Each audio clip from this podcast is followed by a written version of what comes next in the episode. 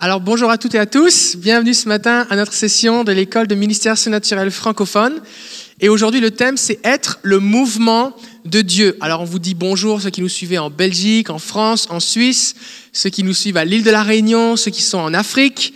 On a des gens récemment qui nous ont écrit eh bien, en Arabie Saoudite, en Chine, et euh, partout où quelqu'un parle français, vous avez accès et on vous encourage à partager ces enseignements. Tout est gratuit sur le site de l'école www.écolemsf.com. Et euh, pas plus tard que cette semaine, on était avec notre invité, pasteur Benjamin Desrands, que je vais présenter tout à l'heure. Et euh, on parlait de témoignages de baptême dans le Saint-Esprit. Et euh, en direct, quelqu'un en, France, à Paris, a été baptisé dans le Saint-Esprit, dans son salon. La puissance de Dieu est venue sur elle et elle a été visitée. Fait que si euh, vous n'êtes pas juste en train de regarder une vidéo, vous n'êtes pas juste en train d'assister à un enseignement, mais vous pouvez être touché par Dieu, vous pouvez expérimenter Dieu.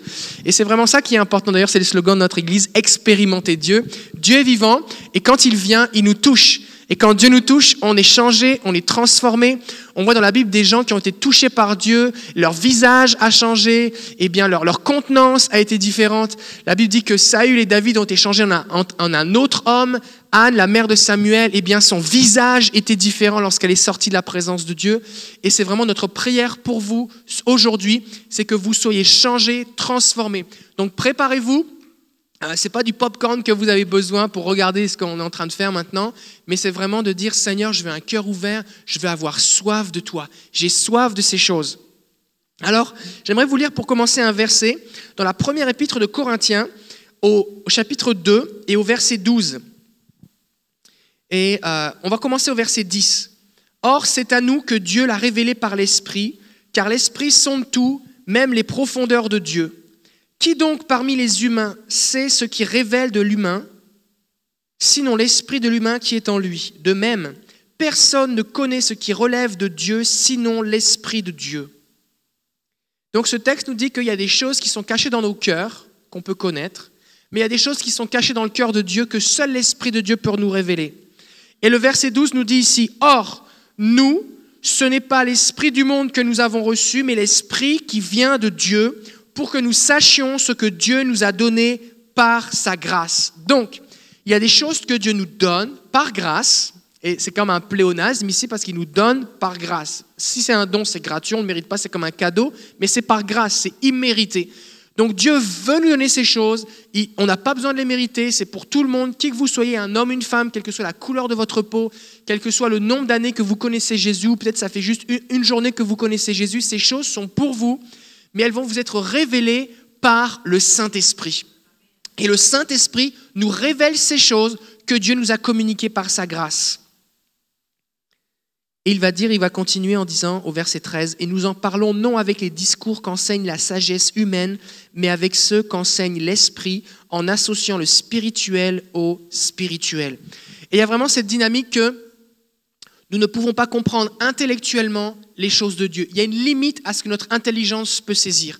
On peut comprendre par exemple que eh bien, euh, si on croit en Jésus, on peut naître de nouveau, mais notre intelligence arrête à un moment. Et c'est notre esprit qui saisit par la foi cette réalité qui nous permet de l'expérimenter et de le vivre. Donc c'est notre esprit et on a besoin, et alors que vous suivez les sessions de l'école de ministère surnaturel, c'est important que vous vous exerciez à aiguiser votre esprit. C'est important que vous vous exerciez à vivre dans l'esprit. C'est important que vous vous exerciez à édifier votre esprit en parlant beaucoup en langue. C'est pour ça qu'on insiste beaucoup sur le fait de parler en langue, parce que plus vous allez parler en langue, plus vous allez vous développer. Votre être intérieur, votre, votre esprit va se développer. Et de plus en plus, vous allez être capable de saisir, de recevoir les choses de l'esprit. Alors on va prier maintenant. Et je vous invite à faire cette prière avec moi. Et euh, on va, la répéter ensemble. C'est une déclaration. Et on veut se positionner. On va dire, Seigneur, aujourd'hui, on est venu pour recevoir quelque chose de toi. Seigneur Jésus, nous sommes devant toi maintenant. Et nous avons soif des choses spirituelles que tu nous accordes par ta grâce et qui sont cachées dans les profondeurs de Dieu. Saint-Esprit, révèle-les-nous. Augmente notre soif. Permets-nous de les saisir. Merci, parce qu'elles sont accessibles dans l'union avec Jésus-Christ. Alors nous te prions maintenant. Instruis-nous. Révèle-toi à nous. Que nous soyons changés, transformés. Au nom de Jésus. Amen. Amen. Alors ce qu'on va faire maintenant, on va prendre un temps pour louer le Seigneur. Et ce qui est vraiment important de comprendre, c'est que lorsque vous louez le Seigneur, des fois les gens ont cette conception que, bon, on loue le Seigneur, c'est en attendant les retardataires à l'église, ou c'est parce qu'on aime bien chanter. Non. On veut dans la louange entrer dans la présence de Dieu. Et, cette, notion de, de connecter à la présence de Dieu est vraiment essentielle. Fait je vous invite là où vous êtes, à votre place, que vous soyez ici dans la salle ou que vous soyez chez vous, dans votre salon, peu importe, à entrer dans la présence de Dieu avec nous. Concentrez-vous. Vous n'êtes pas en train de regarder la télé, vous êtes en train de entrer dans la présence de Dieu. Le Saint-Esprit ne connaît pas de limite dans le temps ni dans l'espace. Il va venir, il va venir vous toucher, il va venir vous rencontrer. Donc Yamilette va nous conduire dans quelques chants et on va vraiment se concentrer sur le Seigneur maintenant.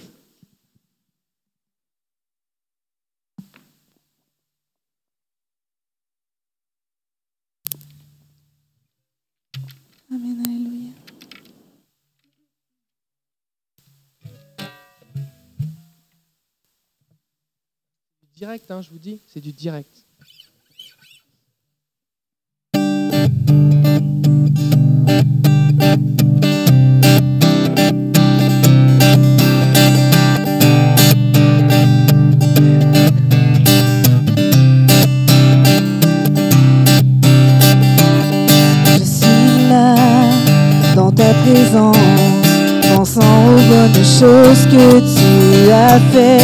J'attends là patiemment pour entendre à nouveau ta douce voix. Tu es saint, tu es juste, fidèle jusqu'à la fin. Sauveur qui guérit, rédempteur et ami, je t'adorerai pour qui tu es je t'adorerai pour qui tu es. Je t'adorerai pour qui tu es. Jésus. Je t'adorerai pour qui tu es. Je t'adorerai pour qui tu es. Je t'adorerai pour qui tu es. Jésus.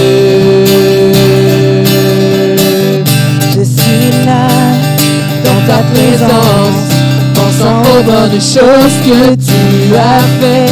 J'attends là patiemment pour entendre à nouveau ta douce voix. Tu es saint, tu es juste, fidèle jusqu'à la fin. Sauveur, guéri, rédempteur et ami, je t'adorerai pour qui tu es, je t'adorerai pour qui tu es, je t'adorerai pour qui tu es, Jésus. Je t'adorerai pour qui tu es, je t'adorerai pour qui tu es, je t'adorerai pour qui tu es, Jésus.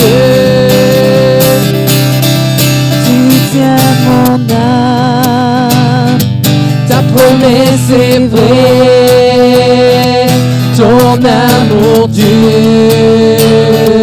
à jamais. Tu tiens mon âme, ta promesse est vraie, ton amour dure à jamais. Tiens mon âme ta promesse est vraie, ton amour dure à jamais. Je t'adorerai pour qui tu es, je t'adorerai pour qui tu es, je t'adorerai pour qui tu es, t'adorerai pour qui tu es. Je t'adorerai pour qui tu es. Je t'adorerai pour qui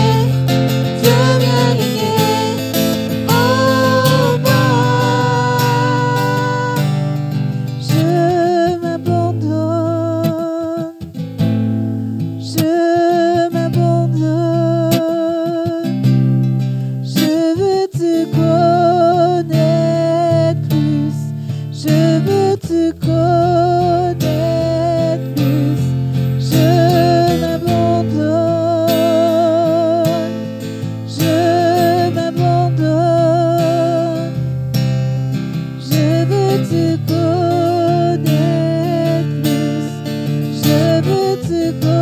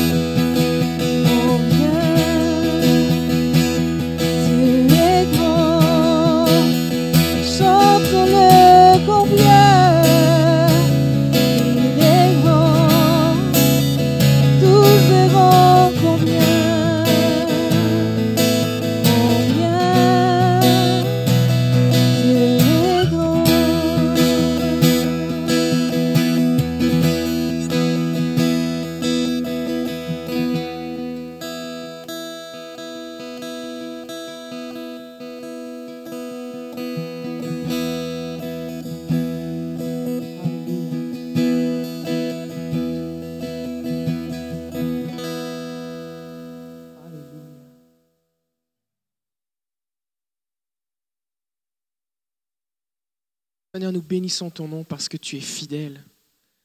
Te bénissons, Seigneur, parce qu'un jour dans tes parvis vaut mieux que mille ailleurs. Et Seigneur, on ne veut pas être des gens qui s'approchons de toi pour avoir des dons comme si on s'approchait d'un armurier, Seigneur. Mais on veut venir dans ta présence, la présence de notre Père, et on veut jouir de ta présence. On ne veut pas être des gens qui, ont- qui utilisons ce que tu nous donnes indépendamment de toi. On voit dans ta parole que tu es toujours avec nous. Tu veux communier avec nous. Ta parole nous dit que tes dons et tes grâces sont accessibles dans l'union avec Jésus-Christ. Alors nous voulons être de ceux et celles qui cherchons ta présence.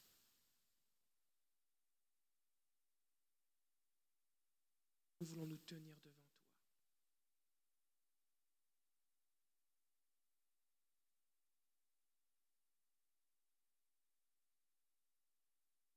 On est dans une époque où euh, tout le monde cherche la rapidité, la facilité. Il y a des choses qui prennent du temps. On ne peut pas, euh, on peut pas avoir un service à l'auto ou un drive-in, comme suivant l'endroit où vous êtes, de la présence de Dieu. On ne peut pas avoir euh, une version accélérée ou rapide de la présence de Dieu. Passer du temps dans la présence de Dieu, ça prend du temps.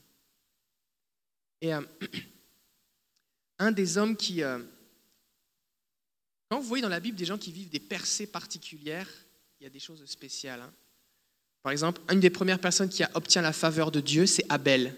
Il offre un sacrifice. Il avait compris quelque chose visiblement que son frère Caïn n'avait pas compris, puisqu'il avait offert eh bien, des agneaux de son troupeau. Et la Bible dit que Dieu a agréé son sacrifice. Et il y a un autre homme. Est-ce que vous savez quel est l'homme, quel est le premier homme qui a ressuscité un mort? Dans la Bible Première résurrection des morts, c'est Élie. C'est Élie qui a ressuscité le premier mort. Donc Élie s'est retrouvé dans une situation où il devait ressusciter un mort, mais jamais dans l'histoire de l'humanité ça n'avait eu lieu. Est-ce que tu imagines le niveau de foi C'est même pas, je l'ai lu dans la Bible, ou je l'ai lu, entendu dans un autre pays, ou je sais, j'ai lu dans une bibliographie qu'un tel, tel homme telle femme de Dieu a ressuscité un mort. Non, jamais dans l'histoire de l'humanité ça n'a existé. Mais il a eu la foi pour prier, pour ressusciter un mort. Et on pourrait se dire, oh, Élie a dû faire une école biblique, trois doctorats. On pourrait se dire, Élie devait être un ami de tel ou tel homme de Dieu. On pourrait se dire, mais Élie, euh, il a reçu l'imposition des mains de tel ou tel. Élie a transféré son onction à Élisée, mais avant Élie, avait qui? Quelle a été la qualification de Élie? On voit son histoire dans 1 roi, chapitre 1er, et au verset, pardon, chapitre, 1 roi, chapitre 17, verset 1er. Élie le Tishbite, donc on, on pense, les commentateurs pensent que Tishbite, c'est quelqu'un qui venait de la ville de Tishbé. Donc c'était la ville de. C'est comme si on disait un habitant de Québec ou un Parisien, si c'était un habitant de Paris. Donc tout ce qu'on sait, c'est l'endroit où il habitait. Ça, c'est sa qualification. Habitant de Galaad, dit à Akab, qui était le roi, par la vie du Seigneur, le Dieu d'Israël, au service, du- duquel, au service duquel je me tiens, il n'y aura ces années ni rosée ni pluie, sinon ma parole. Et on va voir dans, la suite du livre des rois que Élie va faire des miracles. La pluie va cesser pendant trois ans et demi. Il va prier, la pluie va revenir. Euh, Il va faire tomber le feu du ciel à sa prière sur l'autel qu'il va restaurer, alors que les prophètes de Baal, qui sont les adorateurs de Satan, n'y arrivent pas. Euh, Il va ressusciter des morts, multiplier la nourriture. Il y a plein de miracles qui vont être faits. Mais Élie sa seule qualification, il n'a pas été environné par des hommes et des femmes de Dieu, parce qu'il était au temps de Akab. Et Akab avait fait tuer tous les prophètes de Dieu avec Jézabel. Donc on ne pouvait pas dire que... Et d'ailleurs même à un moment dans le livre, il va dire, mais moi je suis le, dernier, je suis tout seul. Donc en termes de, en termes de père, P-A-I-R, au sens de, de gens vis-à-vis qu'il avait, qui, vivaient les mêmes choses que lui, dans sa tête, dans sa conception, il n'y en avait pas. Donc il était tout seul. Deuxièmement, il a fait des choses qui n'avaient jamais été faites avant. Et qu'est-ce qui lui a permis de passer de tout seul dans un désert spirituel, dans l'idolâtrie, dans l'immoralité, parce que chez Isabelle, il y avait de l'immoralité, tout ça qui était là. Qu'est-ce qui lui a permis de passer, de se lever et de devenir un héros de Dieu? D'être le premier homme à ressusciter un mort Qu'est-ce qui lui a permis de, franchir ce cap? Eh bien, sa écoutez bien, sa seule qualification, il y a des gens ici, vous venez de loin, il y a des gens, vous nous suivez dans plein de pays, peut-être que vous êtes tout seul dans votre église, peut-être que vous n'avez même pas d'église. Vous êtes dans un endroit où il n'y a même pas d'église. Il y a des gens, vous nous suivez sur Internet, vous êtes dans un pays où c'est interdit d'aller à l'église. Vous êtes dans des pays où euh, être chrétien, c'est dangereux pour votre vie. Vous nous suivez sur Internet. Et vous dites, mais moi je suis tout seul, il n'y a pas de chrétien autour de moi, il n'y a rien pour m'édifier, pour me soutenir, mais comment est-ce que je peux faire? La Bible dit que Élie, sa qualification, il dit, moi je suis un homme qui se tient devant Dieu. Et on peut, on peut lire des livres, avoir des enseignements, on peut euh, communiquer avec des hommes et des femmes de Dieu ou des chrétiens autour de nous qui, qui euh, tous les chrétiens sont appelés à être des hommes et des femmes de Dieu d'ailleurs en passant, euh, qui, vivent déjà des choses pour s'encourager, lire des témoignages, partager des témoignages, on peut recevoir l'imposition des mains pour recevoir plus, mais, mais, mais la qualification de base qu'on a besoin d'avoir, c'est d'être des hommes et des femmes qui se tiennent dans la présence de Dieu. Et si vous vous tenez dans la présence de Dieu, partout où vous êtes, Dieu va être avec vous. Et vous allez vous présenter devant le roi, une autorité, et Dieu, vous allez dire des paroles, et Dieu va, va baquer vos paroles. Dieu va mettre un sceau à vos paroles. Dieu va accomplir vos paroles. Vous allez vous retrouver dans une situation, et ce qui est intéressant, c'est que Élie s'est allongé sur le, corps de l'enfant qui était mort, et euh, la présence de Dieu qui était sur lui a rendu la vie à cet homme. Et la présence de Dieu va vous accompagner pour communiquer la vie. Et dans cette école qu'on veut faire, l'école de ministère surnaturel francophone, la raison pour laquelle on veut prendre des temps dans la présence de Dieu, c'est qu'il faut prendre le temps de s'arrêter. Ne faites pas l'économie, ne faites pas le raccourci de passer du temps avec Jésus. Ne faites pas le raccourci de dire bon, je vais, je skipper la louange, je vais, je vais faire avance rapide, je vais laisser passer la louange parce que moi je veux écouter l'enseignement. Vous avez besoin de vous connecter à Dieu. Vous avez besoin de tremper dans sa présence. Vous avez besoin d'être revêtu de sa présence.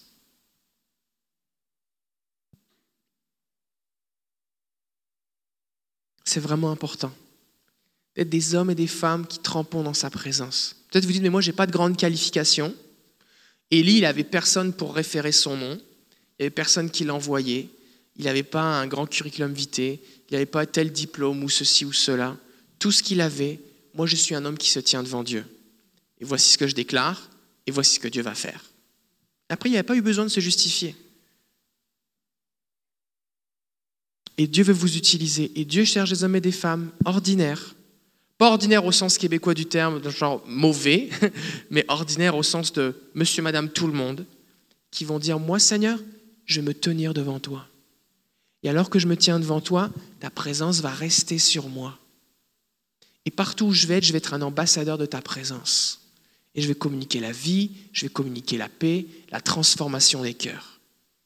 Donc je vous encourage, alors que vous écoutez ces enseignements, peut-être vous lisez les livres de la bibliographie qui est proposée, et que vous vous entraînez à faire des exercices prophétiques, vous vous entraînez à prier pour les malades, vous vous entraînez à évangéliser, vous vous entraînez à écouter la voix de Dieu, vous vous entraînez au discernement des esprits, vous vous entraînez à prier pour les gens. Tout ça, c'est bon. Mais ce qui doit être à la base de tout ça, c'est le fait que vous vous teniez dans sa présence. Fait concrètement, pratiquement, comment vous pouvez faire ben, Moi, un conseil que je voudrais vous donner, c'est que vous mettez de la louange. Vous mettez pas de la louange de la musique chrétienne. Vous mettez de la louange où il y a l'onction de la présence de Dieu. D'accord Vous mettez dans un coin tranquille, dans votre chambre ou dans votre voiture, peu importe. Et vous êtes juste là pour le Seigneur et vous lui offrez votre louange parlez en langue, vous le bénissez, Ou même vous pouvez juste rester en silence devant lui. Seigneur, je suis là devant toi. Et vous allez l'honorer, lui rendre un culte par votre présence, que vous fait que vous vous teniez devant lui. Et Dieu le sait. Et la Bible dit que si quelqu'un aime Dieu, il est connu de lui. Et vous allez commencer à être connu par Dieu. Et là, ce qui va passer, c'est que cette dimension d'être connu de Dieu amène une dimension d'autorité spirituelle.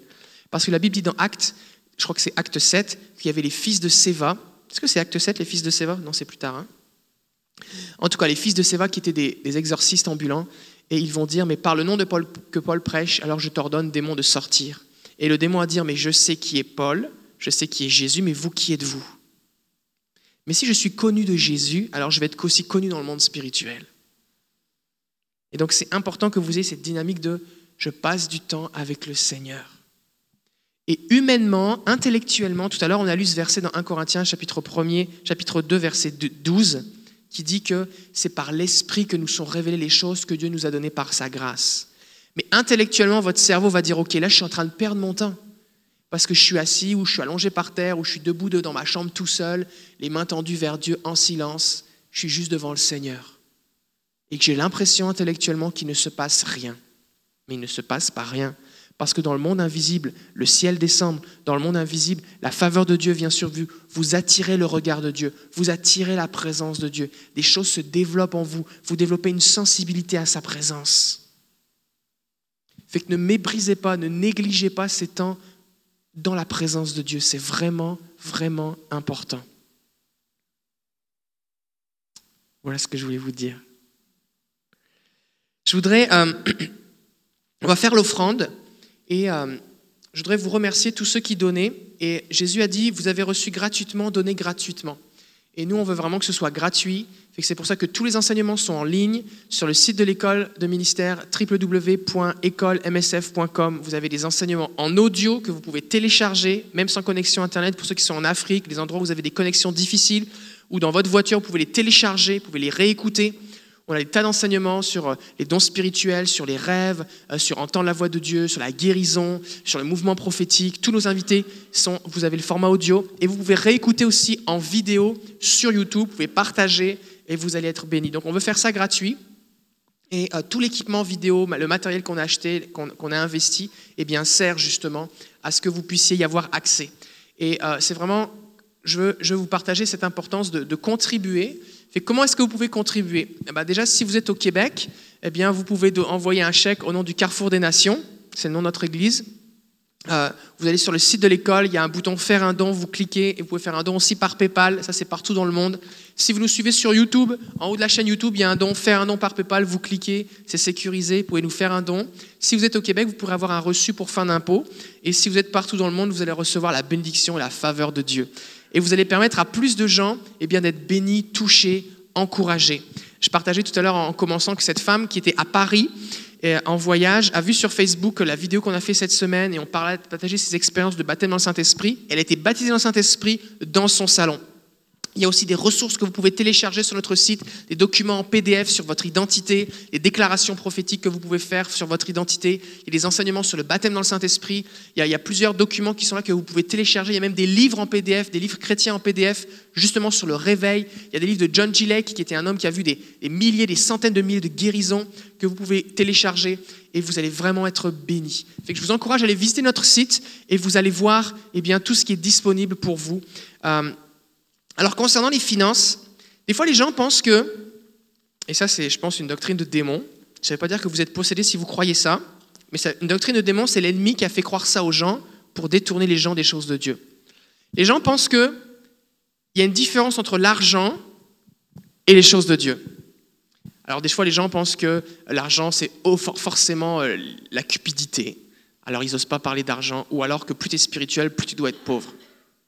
Mais on voit dans la Bible que plein de gens qui étaient des hommes et des femmes de Dieu ont été bénis financièrement, mais on voit aussi qu'il y a une relation, un rapport direct entre l'investissement financier de ressources et la faveur et la présence de Dieu. À plusieurs reprises, je vous ai parlé de Corneille. Corneille était un homme qui faisait des offrandes, et la Bible dit qu'un ange est venu le visiter, et c'était un Romain, ce n'était pas un juif, c'était un Romain, mais il faisait des offrandes aux pauvres. Et l'ange est venu et lui a dit, tes offrandes et tes prières ont été comme un mémorial devant Dieu. Donc imaginez dans la salle du trône au ciel, il y avait comme un monument qui était en train de se dresser à chaque fois que Corneille donnait. Et au bout d'un moment, l'Éternel, Dieu a dit, mais c'est quoi ce mémorial? Je pense qu'il le savait, d'accord? C'est c'est pas dans la Bible ce que je suis en train de dire là, mais, mais la faveur, le regard de Dieu a été attiré par ce mémorial qui était constitué par les offrandes de Corneille. Et la Bible dit que par exemple nos prières sont recueillies dans des coupes par les anges et ensuite elles sont versées sur l'autel de Dieu. Donc nos prières sont recueillies et nos offrandes aussi sont devant le Seigneur. Et donc Dieu a envoyé un ange vers Corneille pour lui dire d'aller chercher Pierre pour que Pierre lui annonce l'évangile et ils ont été remplis du Saint-Esprit. Donc il y a un lien direct entre l'offrande et la faveur et la bénédiction de Dieu. Maintenant, j'aimerais attirer votre texte, votre, votre attention sur un autre texte dans Actes chapitre 8 à partir du verset 26. Le contexte un petit peu, c'est que Philippe était un évangéliste et était à Samarie et il y avait un réveil extraordinaire il y avait des miracles, il y avait des signes, il y avait des prodiges, il y avait des démons qui étaient chassés des gens, il y avait des paralytiques et des infirmes qui étaient guéris, il y avait une grande joie partout dans la ville. Il y a même un magicien Simon qui s'était tourné vers le Seigneur. Les gens se détournaient de la magie pour se tourner vers le Seigneur. Et au milieu de toute cette effervescence, imaginez Philippe était bien occupé, eh bien Pierre et Jean vont être envoyés de Jérusalem pour leur imposer les mains à ses disciples pour qu'ils soient remplis du Saint-Esprit. Et au milieu de ce réveil extraordinaire qui prend place, Dieu se souvient d'un homme qui était allé à Jérusalem et qui est en train de repartir. Et Dieu va dire à Philippe, tu vas aller à tel endroit, on voit ça au verset 26, L'ange du Seigneur dit à Philippe, va vers le sud, sur le chemin qui descend de Jérusalem à Gaza, dans le désert. Ça, c'est une parole de connaissance. Dieu a conduit Philippe quelque part, mais il ne savait pas pourquoi, mais il a obéi. Il a obéi. Si vous voulez vivre des choses surnaturelles avec Dieu, si vous voulez vivre des rencontres divines, il va falloir que vous soyez prêts à écouter le Seigneur lorsqu'il vous demande d'aller dans un endroit désert, lorsqu'il vous demande de faire quelque chose qui ne semble pas avoir de sens, lorsqu'il vous demande de faire quelque chose qui... Mais là, je suis tellement occupé, il y a un réveil extraordinaire, c'est l'œuvre de Dieu, des gens se convertissent, des démons sont chassés, les paralytiques sont guéris, et Dieu me demande de tout quitter pour aller dans un endroit désert. Intellectuellement, ça n'a pas de sens. Mais Philippe a reconnu la voix de Dieu, alors il a obéi. Et il a rencontré qui? Le texte dit Or, un Éthiopien, un eunuque, haut fonctionnaire de Candace, la reine des Éthiopiens et responsable de tous ses trésors, était venu à Jérusalem pour adorer, et il s'en retournait assis sur son char en lisant à haute voix le prophète Ésaïe. Nous, on lit ça, on se dit Bon, le gars est venu faire un voyage touristique, un pèlerinage, et puis il retourne. Il faut comprendre un petit peu le contexte. Premièrement, cet homme vient d'Éthiopie, c'est extrêmement loin. On parle de, semaines de voyage pour aller jusqu'en Israël. À l'époque, il ne prend pas l'avion, donc c'est très loin. Il y a beaucoup de ressources. C'est un ministre, il a une escorte avec lui, il a un char. C'est énormément de ressources qui sont investies pour aller à Jérusalem. Premièrement, il dépense de l'argent pour aller à Jérusalem. Deuxièmement, il dépense du temps. C'est un ministre, un haut fonctionnaire. Je ne sais pas si c'était un congé sans solde, une année sabbatique, mais il prend un congé, en tout cas, il s'en va pour aller adorer le Seigneur. Troisièmement, cet homme, la Bible nous dit que c'est un eunuque. Alors peut-être on se dit, ok, c'est un eunuque, qu'est-ce que ça veut dire? Ben, Un eunuque, ça veut dire qu'on lui avait coupé le pénis. C'est ça que ça veut dire. D'accord? Mais la Bible disait que dans, l'Ancien Testament, il y avait une loi qui disait que l'homme dont l'urètre, qui fait partie du pénis, a été coupé, ne peut pas entrer dans la maison de Dieu. Donc, cet homme a fait tout le voyage, il s'est rendu à Jérusalem, et il n'a pas pu entrer dans le temple parce que c'était un eunuque. C'était un, non-juif, un étranger, et en plus c'était un eunuque. Donc c'était pour lui impossible, quand même il se convertissait au judaïsme, de devenir, de rentrer dans le temple. Donc il vient pour adorer Dieu, dans la présence se manifester dans le temple, et il doit rester à la porte. Mais il sait qu'il va rester à la porte, mais il fait la route quand même. Pourquoi? Parce qu'il a soif. Ensuite de ça, cet homme repart en lisant le rouleau du livre d'Ésaïe. Et ce qu'il faut comprendre à l'époque, c'est qu'on n'achetait pas des livres comme aujourd'hui maintenant. Là. Aujourd'hui, vous achetez un livre pour 20 dollars, 15 euros. Euh, vous allez sur Internet, vous êtes chargé sur Kindle ou sur iBook, je ne sais pas, ça vous coûte 10 pièces. Et puis vous avez un livre. Vous appuyez sur un bouton, tac, vous avez le livre. À l'époque, là, les rouleaux, c'était des rouleaux de parchemin ou de papyrus, c'était écrit à la main, ça coûtait extrêmement cher. Et il lisait le prophète Ésaïe. Et la Bible nous dit que dans Ésaïe, il y a plusieurs promesses pour les eunuques il y a des promesses notamment qui parlent du fait que l'eunuque sera restauré dans la maison de Dieu, que celui qui était stérile, forcément, il ne pouvait pas avoir d'enfant, eh bien, euh, allait avoir une descendance. Il y avait des bénédictions, des promesses qui étaient là en rapport avec les eunuques dans le livre d'Ésaïe. Et cet homme a fait tout ce chemin, investi tout ce temps, investi tout cet argent parce qu'il a soif, il reste à la porte du temple, il achète un rouleau et il repart. Et au travers de tout ce réveil, de miracles, de prodiges, de guérison, de délivrance qui se passe à Samarie, Dieu est attiré par cet homme qui est dans le désert et qui lit Ésaïe sans comprendre. Alors il va envoyer Philippe, de la même façon que Dieu a envoyé Pierre à Corneille pour lui parler. Et Philippe va lui expliquer ce qu'il est en train de lire. Il va lui parler de Jésus qui est le Messie promis dans Ésaïe, dans Ésaïe 55, 53, pardon. Et euh, cet homme va se convertir. Il va expérimenter le salut. Pourquoi je vous dis ça? Parce que quand on donne pour le Seigneur, quand on investit, quand on concrétise notre soif des choses de Dieu par notre temps, nos ressources, notre argent, ça attire le regard de Dieu. Vous ne pouvez pas acheter l'œuvre de Dieu. Vous ne pouvez pas acheter les dons spirituels, vous ne pouvez pas acheter la faveur de Dieu, mais ça attire. C'est une chose de dire j'ai soif, c'est une chose de mettre j'aime sur Facebook, euh, on veut, on prie pour le réveil sur la francophonie, j'aime, ça, ça vous coûte rien. Mais commencez à prendre du temps, à jeûner ou à investir dans des ministères euh, qui, permettent l'évangélisation de la francophonie, ça vous coûte quelque chose. Et ça, ça attire le regard de Dieu sur votre vie. Fait que j'aimerais qu'on fasse une déclaration d'offrande. On va faire la déclaration d'offrande numéro 4. Et euh, pourquoi on fait cette déclaration d'offrande Parce qu'on croit qu'alors qu'on donne, eh bien le Seigneur nous bénit. Et on, veut faire cette déclaration aussi en disant, mais Seigneur, euh, voici qui je suis, voici mon identité. Je ne suis pas juste quelqu'un euh, qui ne peut rien faire pour changer le monde. Dieu m'a créé pour changer le monde. Dieu vous a créé pour changer le monde. Il, a, mis une destinée pour que vous changiez et transformiez le monde. Et il faut que vous soyez conscient qu'alors que vous donnez, vous changez le cours de l'histoire. Vous, parrainez un enfant, je ne sais pas où, dans un pays, vous changez sa destinée. Vous parrainez, vous investissez dans la traduction de la Bible dans une langue, vous changez le cours de cette nation. Vous investissez dans la vie d'un missionnaire, vous changez la vie de tous les gens qu'il va rencontrer, pour des générations. Vous investissez dans votre église locale, vous changez le cours des gens, la destinée des gens qui vont venir dans cette église. Vous investissez dans un programme euh, sur Internet, que ce soit euh, le Top Chrétien, Enseigne-moi, l'école de ministère surnaturel francophone, euh, suivant ce que le Seigneur vous dirige, et vous changez le cours de l'histoire de gens qui vont être connectés à ces choses. Donc c'est important que vous ayez conscience que votre argent, vous avez un pouvoir avec votre argent pour changer le monde. C'est bon, hein? Puis qu'on va se lever. Là où vous êtes aussi, vous pouvez faire cette déclaration avec nous. Elle va apparaître si vous êtes sur YouTube, si vous êtes sur Facebook, vous allez la voir sur l'écran derrière moi. Et on va la déclarer ensemble. Je suis puissant et ce que je crois change le monde. Amen. Alors je déclare aujourd'hui que Dieu est de bonne humeur. Amen. Il m'aime en tout temps et rien ne peut me séparer de son amour. Amen. Le sang de Jésus a tout payé et je raconterai aux nations ce qu'il a fait. Amen. Je suis important. La façon dont il m'a fait est formidable. Je suis créé pour le louer. Amen.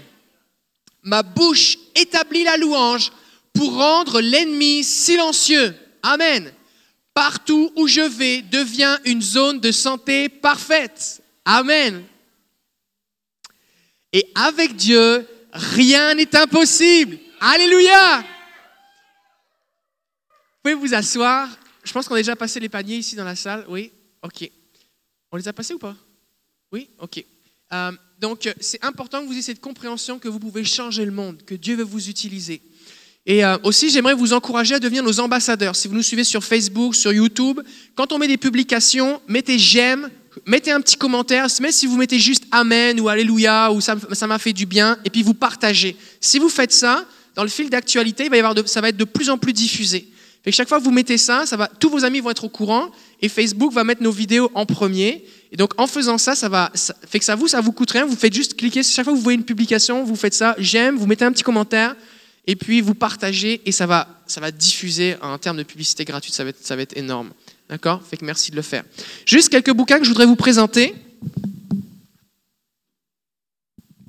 Parce qu'on a besoin de renouveler nos pensées. Entrer dans la saison de Dieu de Mathieu Gatté. Euh, si vous allez sur mathieugâté.com, vous allez trouver euh, ceci, vous voulez pouvoir le commander. Euh, Mathieu Gatté euh, est un bon ami à moi. Il est venu récemment à l'école de ministère surnaturel l'année dernière, en fait à deux reprises, et vous pouvez retrouver ses vidéos sur notre site. Et ce livre est entré dans la saison de Dieu, et c'est toute la dimension d'être des ambassadeurs pour Christ. Fait que vous allez vraiment être bénis par ce livre. Toute la dimension de la réconciliation. Paul dit Je vous en supplie, soyez réconciliés avec Dieu. Nous faisons fonction d'ambassadeurs pour Christ. C'est un excellent livre, je vous le recommande, euh, parce que Changer le monde dit On est des ambassadeurs pour Christ, et donc c'est relié à tout ça, à la thématique de la journée. Quand on veut eh changer le monde, on a besoin de connaître notre identité. Et tout à l'heure, on a, on a déclaré que Dieu nous aime, il est avec nous, il est de bonne humeur, et on a besoin de connaître notre identité.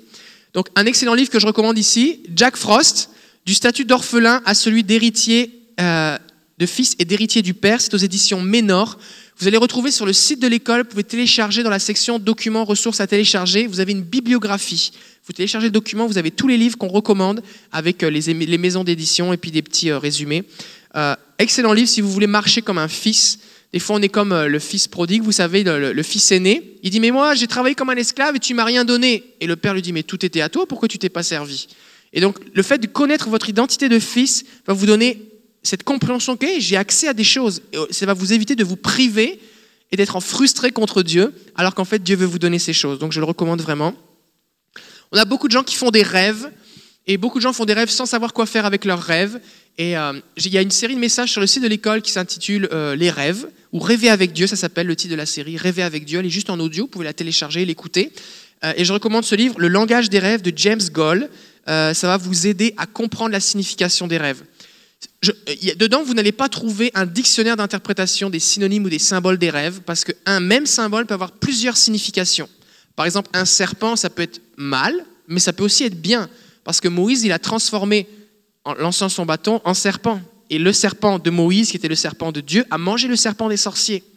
Même dans Jean chapitre 3 verset 14, il dit comme Moïse a élevé le serpent dans le désert, il faut de même que le Fils de l'homme soit élevé. Donc Jésus euh, Jean va faire un, et c'est Jésus qui parle, il va faire un, parallèle entre ce serpent, le serpent des dans le livre des Nombres, et lui-même Jésus sur la croix. Donc vous ne pouvez pas dire un serpent c'est forcément mal parce que mon dictionnaire le dit. Vous devez dépendre du Seigneur. Et donc ce livre va vous aider à interpréter les rêves. James Goll, Le langage des rêves, je le recommande. Catherine Kuhlman, biographie euh, par euh, je vous le recommande aussi vraiment. Moi, je l'ai lu, euh, je l'ai dévoré. C'est un excellent livre, ça va vous donner soif. Qu'est-ce qu'une femme peut faire vivre avec Dieu? Mais c'est bon aussi pour les hommes, d'accord? Ça va vous donner soif de vivre des rencontres avec le Saint-Esprit, de devenir des intimes du Saint-Esprit. Catherine Kuhlman est décédée maintenant, mais elle a vraiment ouvert la voie pour manifester la présence du Saint-Esprit. Donc je vous le recommande aussi, biographie, ça se lit très bien. On va parler aujourd'hui du fait euh, d'être le mouvement de Dieu. Et je recommande un livre qui a changé ma vie, qui était le départ pour moi, le départ de rentrer dans la dimension du surnaturel, Quand le ciel envahit la terre, de Bill Johnson. C'est aux éditions Eternity Publishing House. Euh, si vous êtes au Québec, vous pouvez le trouver chez Diffusion Vie ou à l'église ici. Euh, mais si vous tapez Bill Johnson, Quand le ciel envahit la terre, il est dans toutes les librairies chrétiennes. Et ça va vous donner cette, cette dimension, cette compréhension de, OK, j'ai autorité sur la terre et je ne suis pas juste quelqu'un qui parle, mais Dieu s'attend à ce que ma prière, à ce que mes actions amènent le ciel sur la terre. Ça va vraiment vous bénir, ça, se lit très bien, c'est vraiment excellent, je vous le recommande. Et il existe aussi une version pour les enfants, qu'on recommande aussi, l'édition jeunesse. Euh, c'est aux éditions première partie cette fois.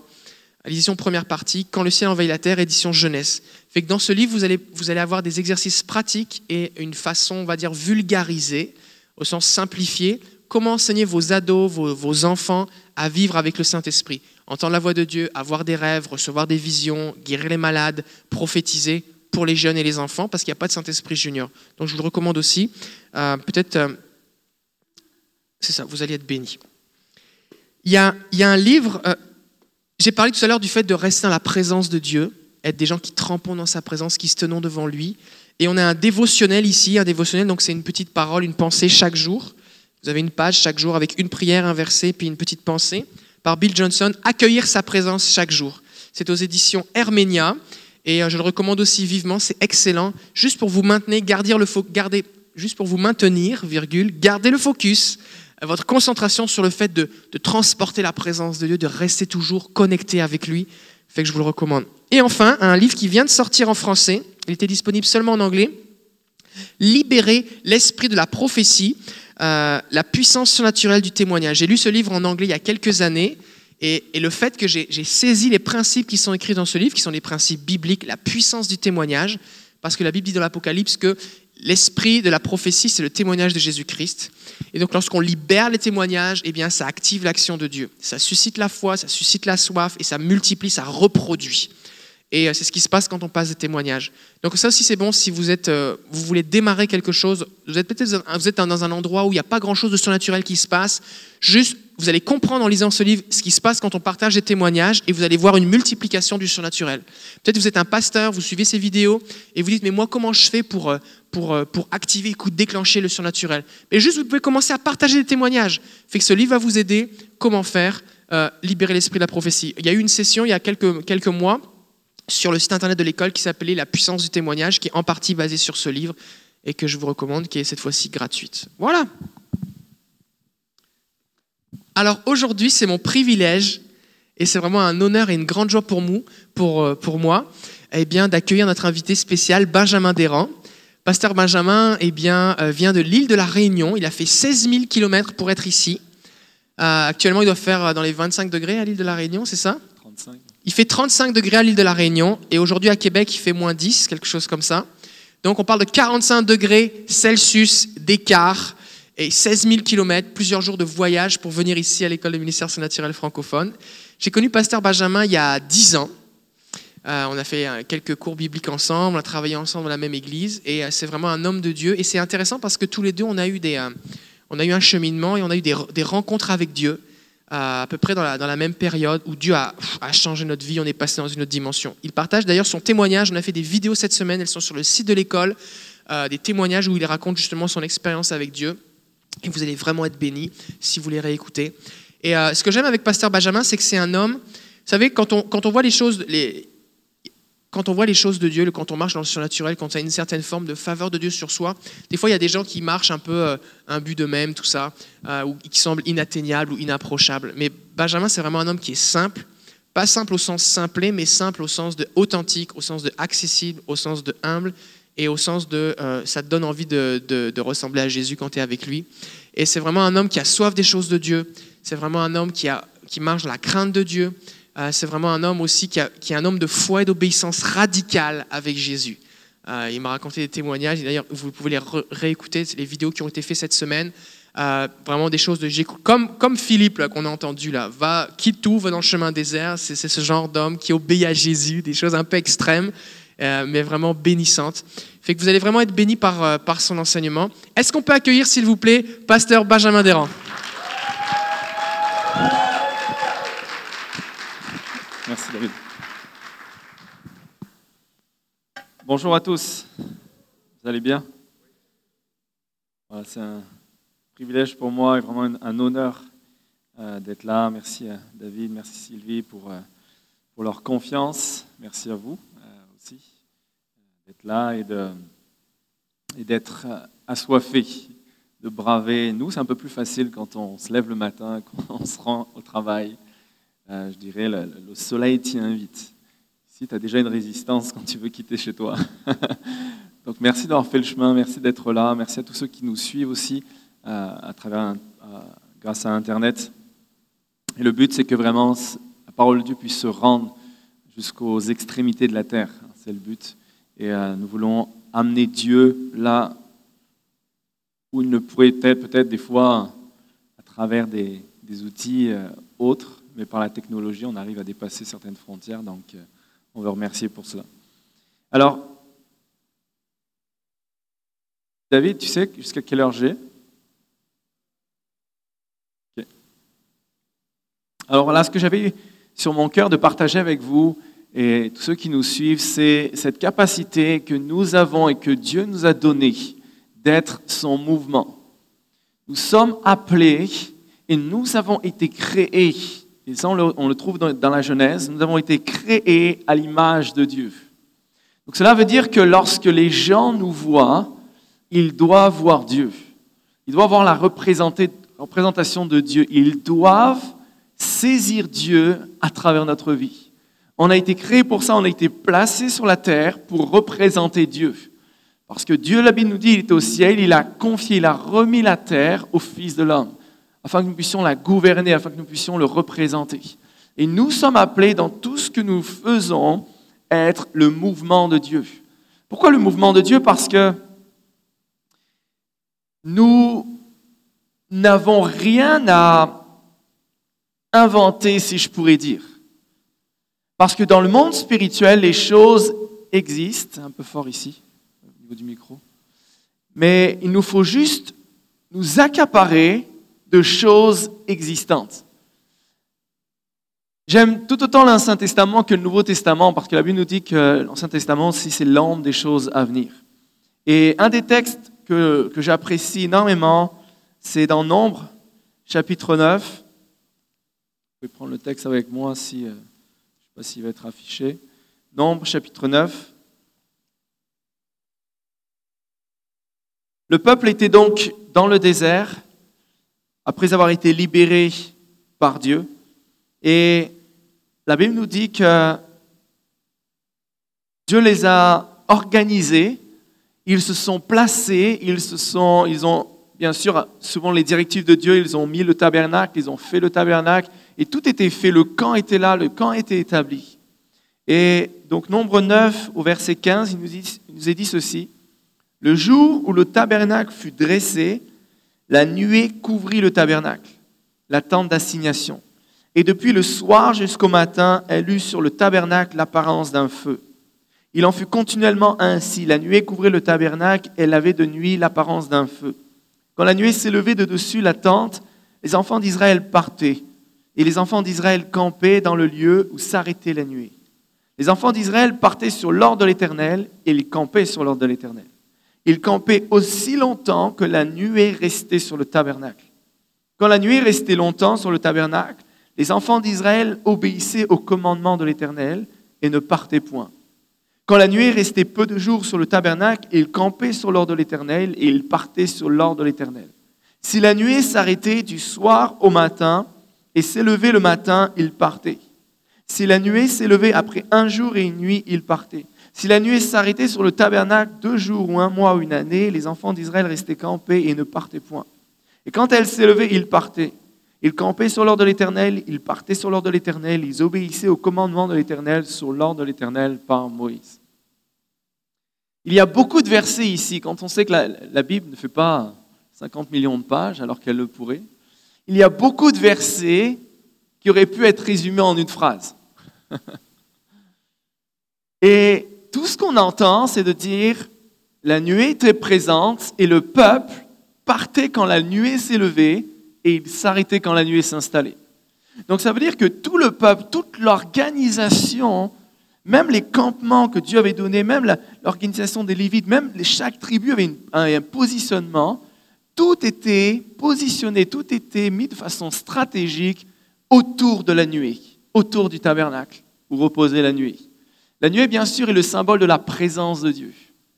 Et en tant que chrétiens, nous sommes appelés à vivre et maintenir, comme le disait Pasteur David, maintenir notre regard et notre activité, notre mouvement à partir de la présence de Dieu. C'est la présence de Dieu qui devrait déterminer le mouvement, notre mouvement au quotidien. Et je trouve ça vraiment hallucinant que Dieu prenne le temps de, de prendre plusieurs versets pour dire, mais lorsque la, nuée s'est levée, le, camp partait. Lorsque la nuée s'arrêtait, le camp s'arrêtait. Mais il y a une chose qui est surprenante. La Bible nous dit que parfois la nuée s'arrêtait le soir et elle repartait le matin. Et là, il y a des millions de personnes. Ça ne prend pas une heure pour installer le camp.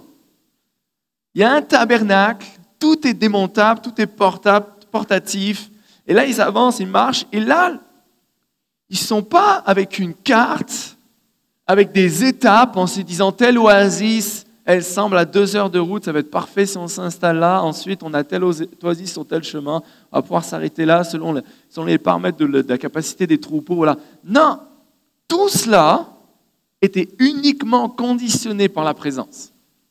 Donc, ils ne suivaient pas ce que les critères ou les structures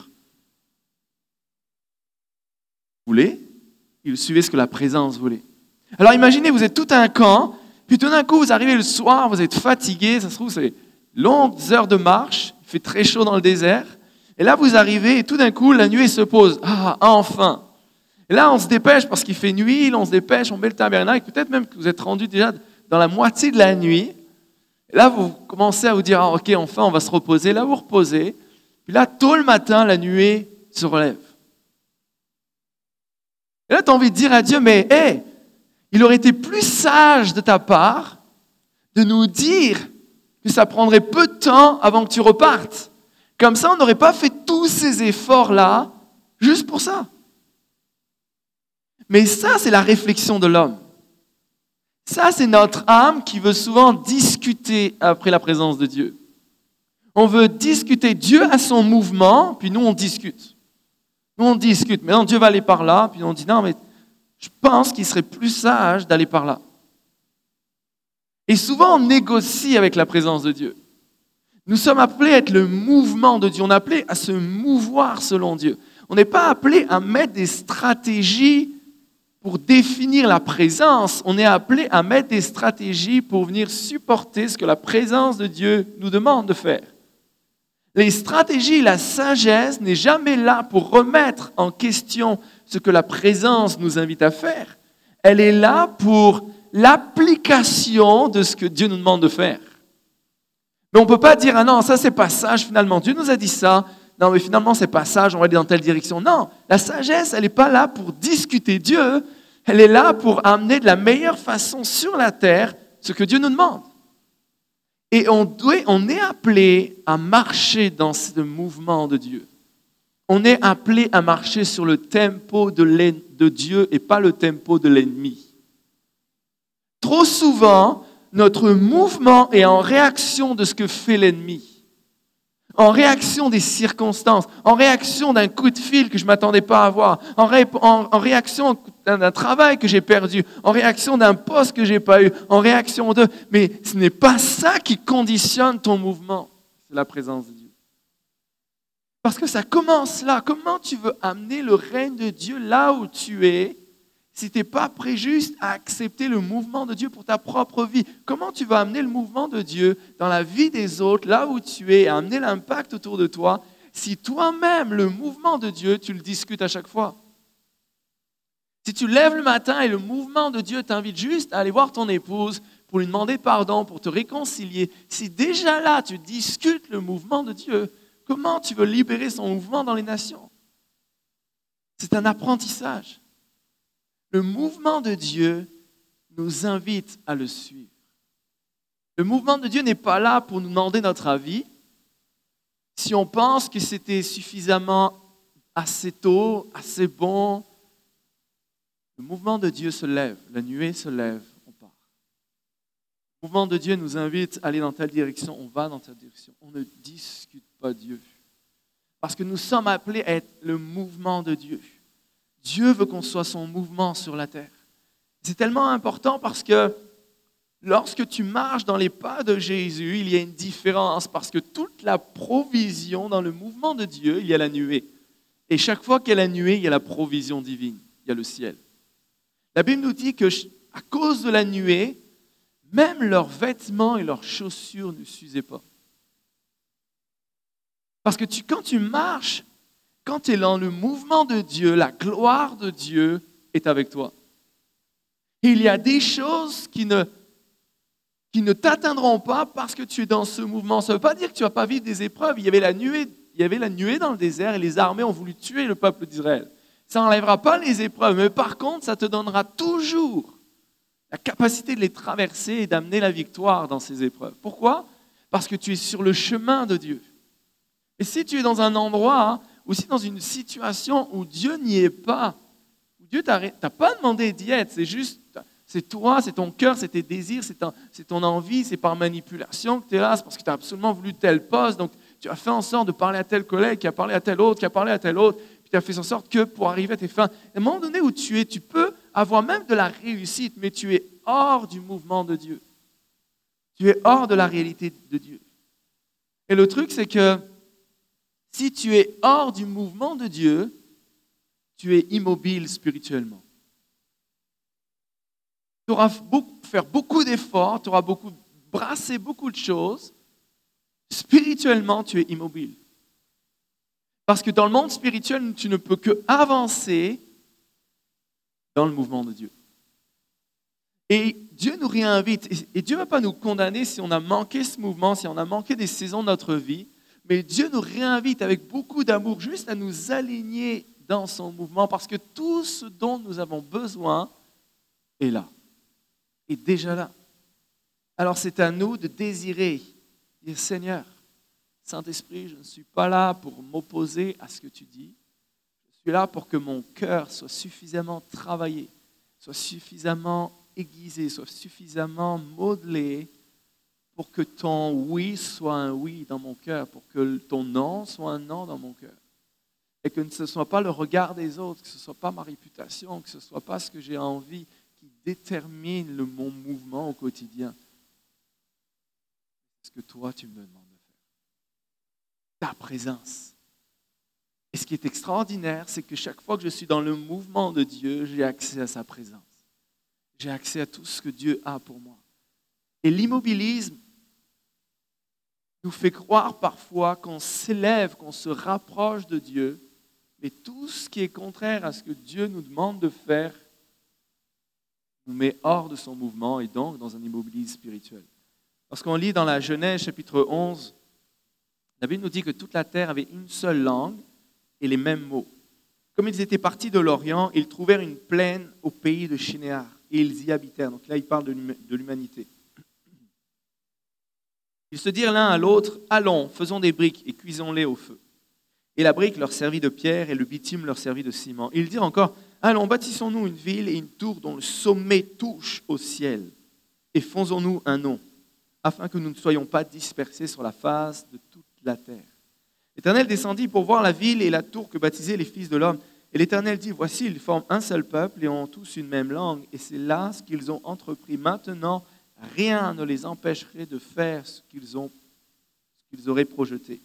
Allons, descendons, et là, confondons leur langage, afin qu'ils n'entendent plus la langue les uns des autres. Et l'Éternel les dispersa loin de là, et l'Éternel les dispersa loin de là, sur la face de toute la terre, et ils cessèrent de bâtir la ville. Dieu avait donné un ordre à Adam et Ève, celui de remplir la terre. Je vois que l'homme, à cause du péché, dans son insécurité, a dit non, restons ensemble, on sera plus fort. Bâtissons une tour qui s'élève jusqu'au ciel. Ça semble totalement divin, ça semble totalement orienté vers Dieu, ce qu'il s'apprête à faire. Mais même une offrande, même ce qui semble être une offrande pour Dieu, si tu le fais en remplacement d'une obéissance que Dieu attend de toi, ça devient de l'idolâtrie. Parce que c'est toi, c'est ton désir que tu idolâtres. C'est un veau d'or que tu présentes. C'est un veau d'or que tu mets devant toi et tu dis marche devant moi, je vais te suivre. Toi, je ne vais pas suivre la voie de Dieu, je, suis mon veau d'or. Et là, le peuple, l'humanité avait un ordre, celui de remplir la terre, mais il décide d'amener les choses, de, monter au ciel, alors qu'ils devaient être ceux qui amènent le ciel sur la terre. Eux voulaient monter au ciel alors que Dieu avait dit amener le ciel sur toute la terre. Alors ça peut sembler, plein de choses peuvent sembler spirituelles dans nos attentes. Mais la compréhension que nous devons avoir, c'est que ce n'est pas parce que je vais m'acharner spirituellement pour essayer d'éteindre cette petite voix du Saint-Esprit qui me dit non, va là. Ce n'est pas tout l'acharnement, même spirituel, même le jeûne et la prière, même tout ce que je pourrais servir qui va, je dirais, compenser sa voix me demande de faire. Non, le mouvement de Dieu est par là. Il m'invite, le Saint-Esprit, les injonctions du Saint-Esprit me guident, me poussent à aller dans la direction que lui décide. Donc ce n'est pas une question, encore une fois, d'apparence, ce n'est pas une question de spiritualité, de plus je vais être spirituel. Tu veux être spirituel selon Dieu, alors sois le mouvement de Dieu. Reste connecté à la présence, reste connecté à la nuit. Et tout cela doit nous amener à comprendre que tout ce mouvement a été planifié d'avance. Si on lit dans Éphésiens chapitre 2,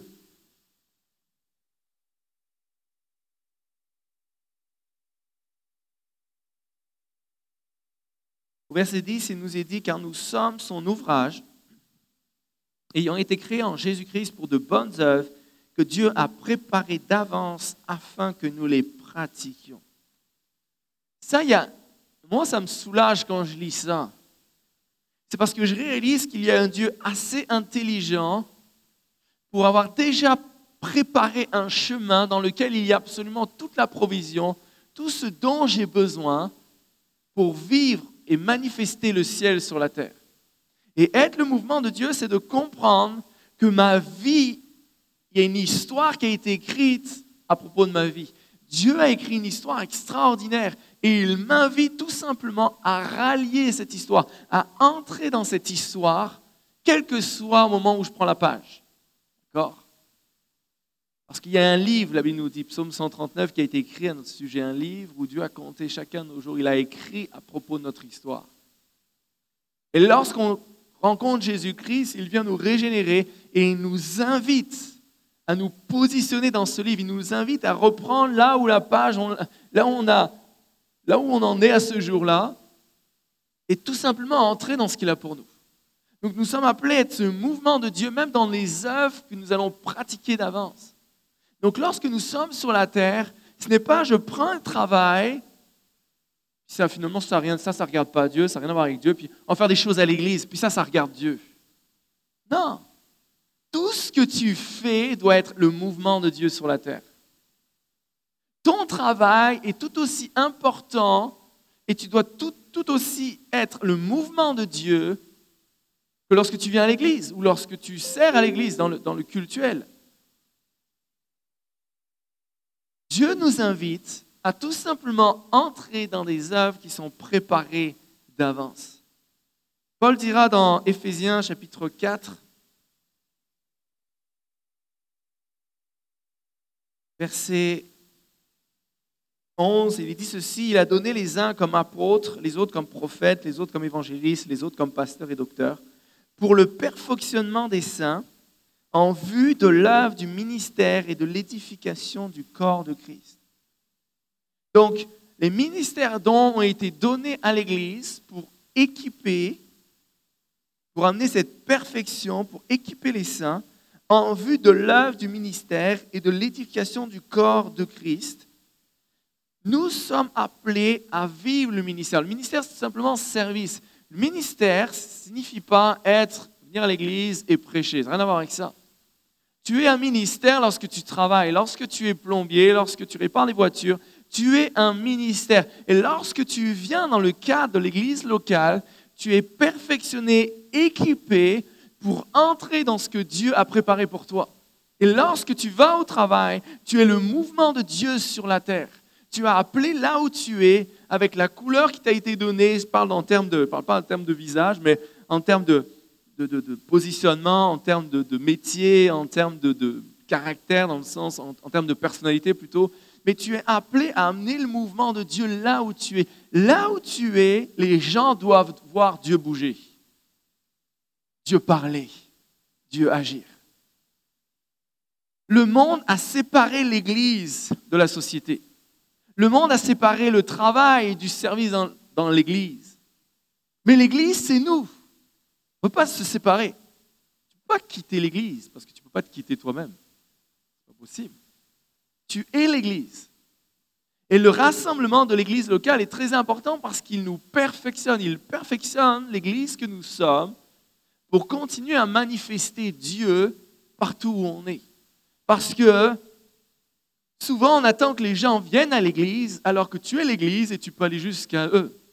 T'imagines, chaque fois que tu es avec tes amis, ils sont à l'église. Ils ne peuvent pas fuir, ils sont à l'église. Pourquoi? Parce qu'il faut amener la réalité du royaume avec nous.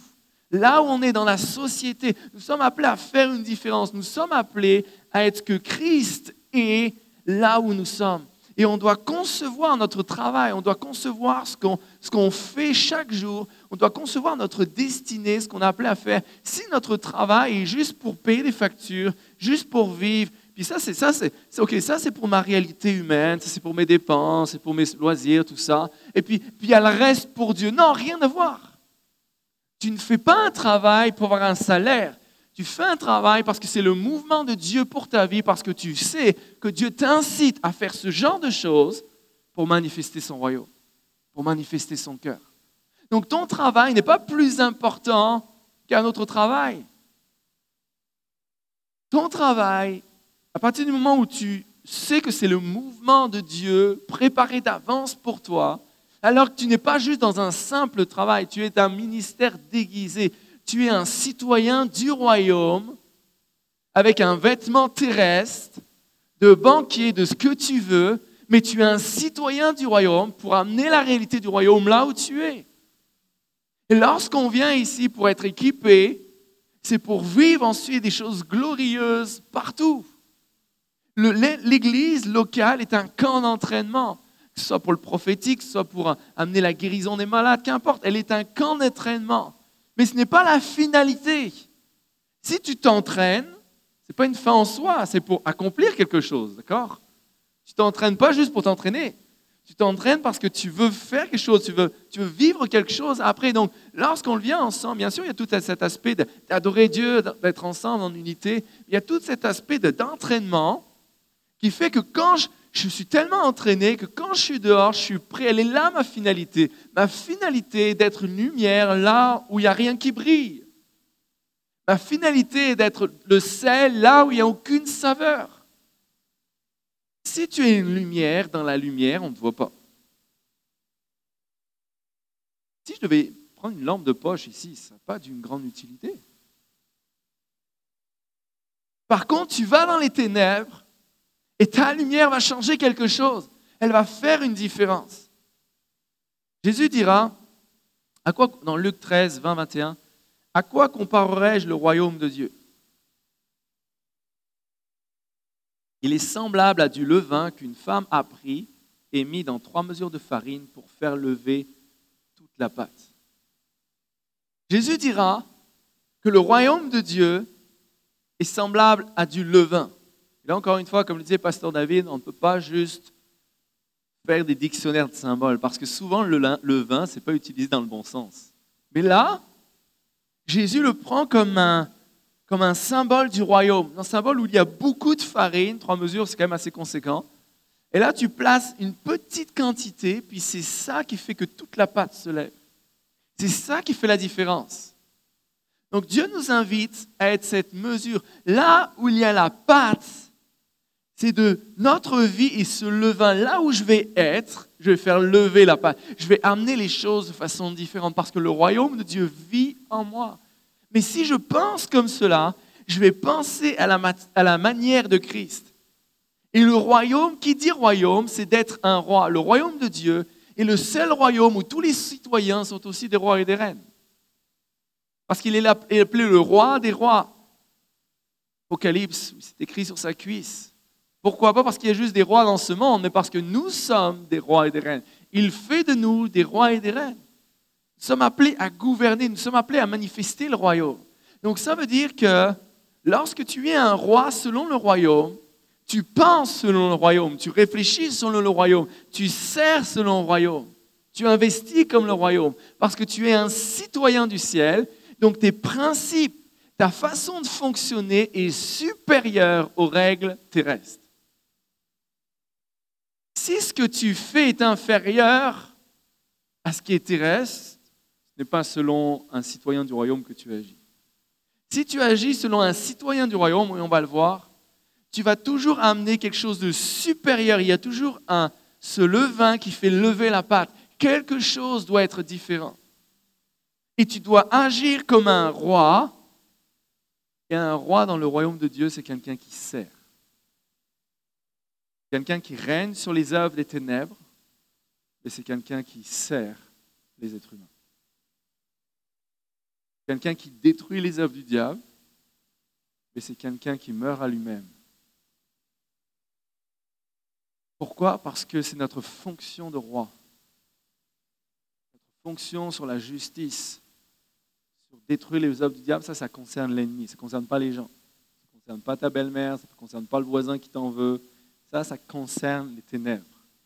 Ce qui concerne les êtres humains, c'est de les aimer, de les servir humilier, dire comment je peux l'empuissancer, comment je peux l'emmener à réaliser qui il est, comment je peux l'emmener à réaliser sa valeur, comment je peux en ré- réaliser, comment l'emmener à réaliser qu'il est aimé de Dieu, comment je peux le faire, faire en sorte qu'il se sente aimé, qu'il se sente élevé, qu'il se sente choyé, comment je peux faire en sorte cela?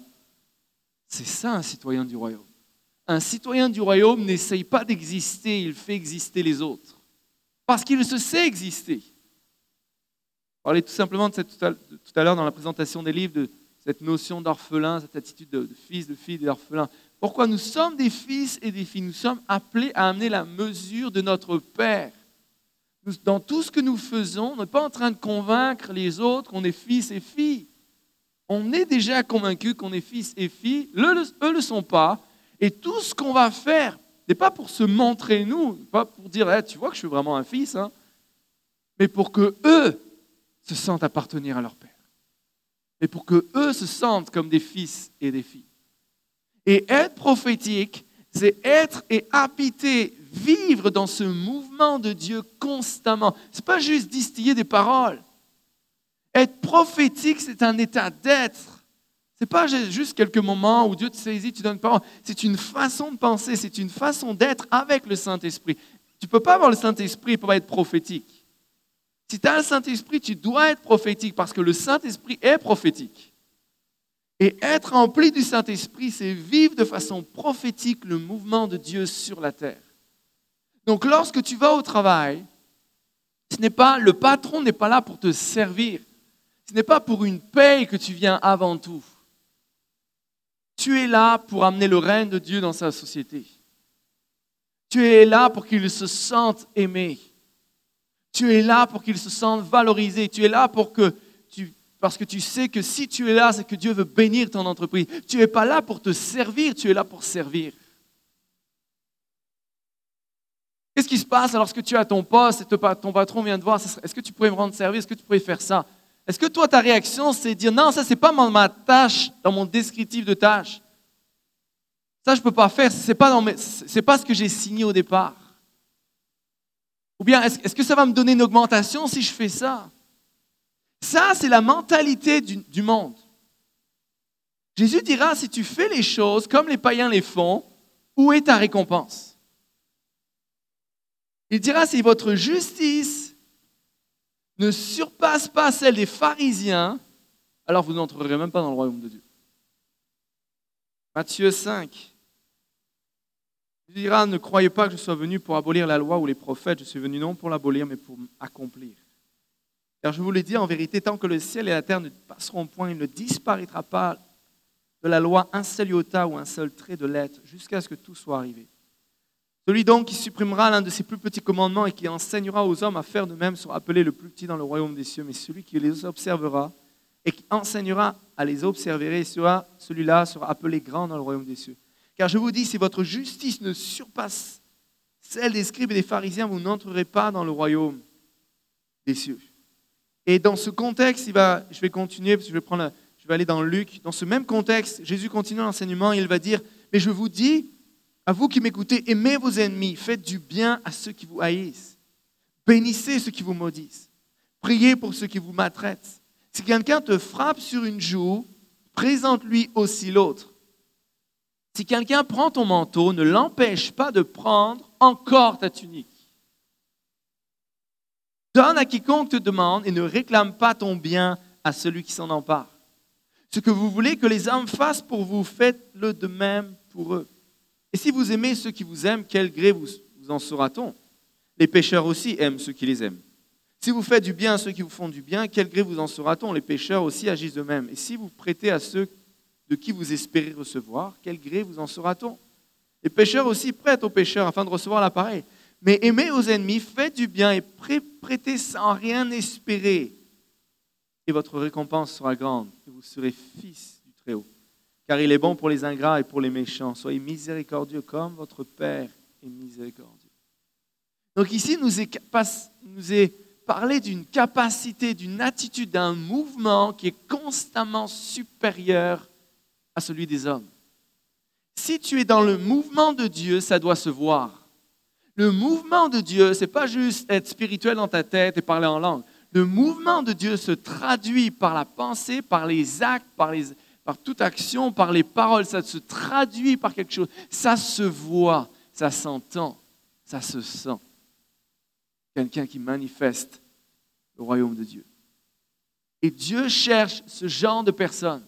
Dieu cherche ce genre de personnes dont leur justice va préserver l'injustice des autres.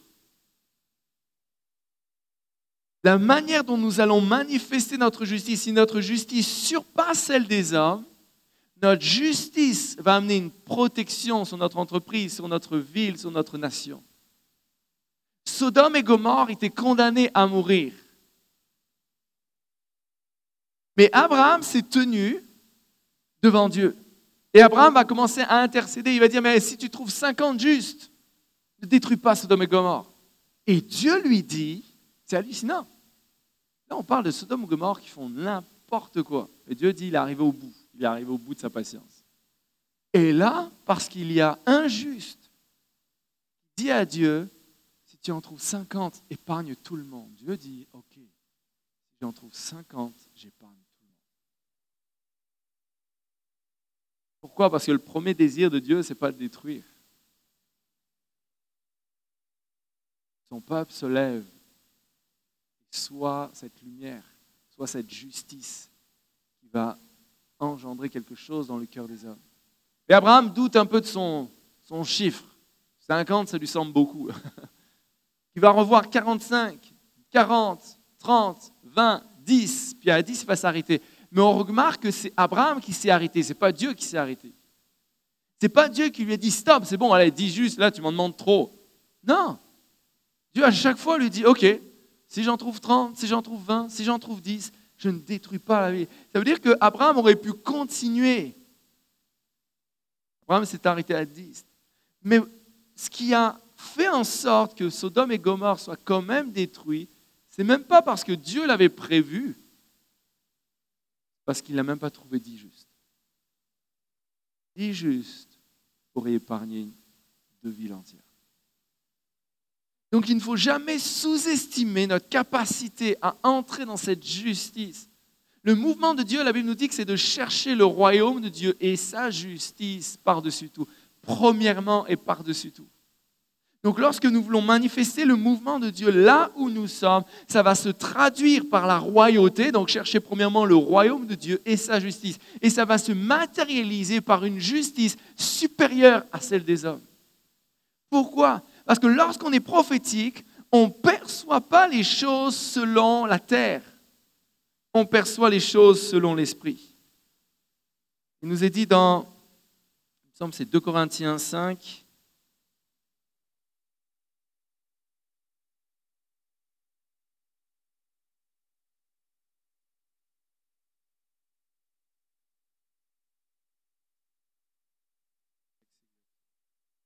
C'est 2 Corinthiens 5, 16. Il est, dit, ceci, Ainsi dès maintenant nous ne connaissons personne selon la chair, et si nous avons connu Christ selon la chair, maintenant nous ne le connaissons plus de cette manière. Paul parle d'une capacité à ne plus voir les gens selon la chair, plus à voir les gens selon l'emballage terrestre, selon ce qui t'énerve ou t'agace, selon leur caractère, selon leur personnalité. Il dit, on ne veut plus considérer les choses comme cela, on veut considérer les choses selon l'esprit. Et quand tu es dans le mouvement de Dieu, quand tu es prophétique, tout ce que tu conçois n'est pas selon la chair, n'est pas ce que les autres te doivent, n'est pas ce que les autres, les droits que toi tu as, n'a rien à voir avec ça. Toi, tu considères avec les principes du royaume de Dieu et tu vois les gens tels qu'ils sont dans l'esprit. Et même leur réaction, même leurs mauvaises pensées, même leurs mauvaises paroles ne va pas t'affecter parce que tu sais que ce n'est pas réellement eux, parce que tu sais les percevoir tels que Dieu les a créés, tels que Dieu les aime. Et tu ne vas pas t'arrêter à ce qu'ils vont dire, à ce qu'ils vont faire. Tu vas t'arrêter à la justice de Dieu et tu vas constamment établir sa justice. Tu vas constamment manifester l'attitude d'un roi, l'attitude d'un serviteur, parce que tu amènes et tu es le mouvement de Dieu dans tout ce que tu fais. Ce n'est pas à la méchanceté de quelqu'un de définir comportement.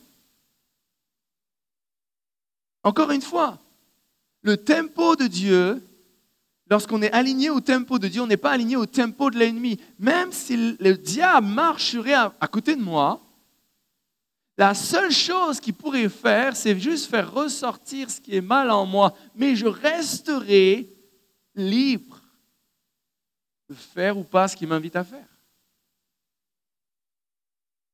Je suis capable de dire, je veux être le mouvement de Dieu et je refuse de ne pas être autre chose. Donc ce n'est pas la réaction de mon patron, ce n'est pas la réaction de mes collègues, ce n'est pas la réaction de, ceux avec qui je sers dans l'Église, ce n'est pas la, la, réaction des gens qui doit déterminer ma capacité à les servir, ma capacité à les aimer, ma capacité à les percevoir tels que Dieu les perçoit. Ce n'est pas ce que le, salaire qui va m'être donné, qui va me, dire, ben moi, ben, pour ce genre de salaire, moi, je ne fais pas plus que ça. C'est la, ça, c'est la réalité terrestre. Mais quand tu es dans le royaume, tu ne perçois pas ce que tu fais. Tu te dis, c'est pas, c'est pas parce que je reçois un salaire que je fais ça. Je fais ce boulot parce que Dieu m'a mis là et parce que je sers Dieu avant de servir mon patron et parce que je veux manifester le royaume de Dieu. Donc, qu'importe comment il va le faire, qu'importe qu'il va même pouvoir dire ou pas dire, qu'importe si je me sens ou j'estime être abusé dans le salaire qu'on me donne, si Dieu a dit, tu es là, alors je vais servir et être le mouvement de Dieu ici.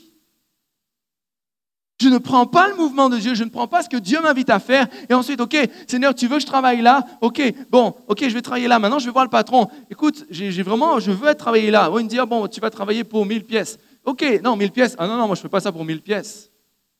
Alors, ça veut pas dire que tu ne peux pas négocier. Mais si ta négociation sur terre remet en cause le mouvement de Dieu, alors ta justice est en dessous de celle du royaume de Dieu. Si tu viens dans une église et que tu sers parce que tu en attends d'un salaire, tu fais les choses en dessous du royaume de Dieu. Jésus dira, si quelqu'un prend ton vêtement, propose-lui un autre aussi. Je sais que ça, ça choque là-dedans. Là. Parce que ce n'est pas notre façon de fonctionner. Seulement une des choses que j'ai apprises, une des choses qui me, dans lesquels je suis dans la crainte et, je demande à Dieu d'augmenter cette capacité pour moi à comprendre. C'est que je réalisais, et puis on en parlera un peu plus cet, après-midi. En tout cas, on verra en fonction du temps qu'on a. Mais je suis appelé à être en communion. Le mouvement de Dieu, c'est une personne, c'est le Saint-Esprit. Et je suis appelé à être en communion avec le Saint-Esprit. Et je ne peux pas amener la réalité de l'Esprit si je suis constamment en train de froisser le Saint-Esprit. Je suis constamment en train de le moquer. Mais se moquer du Saint-Esprit, l'attrister, ce n'est pas juste insulter le Saint-Esprit. C'est juste quand tu décides tes propres intentions au lieu des siennes. Et manifester ton moi, ton caractère, mes droits, mon devoir, moi.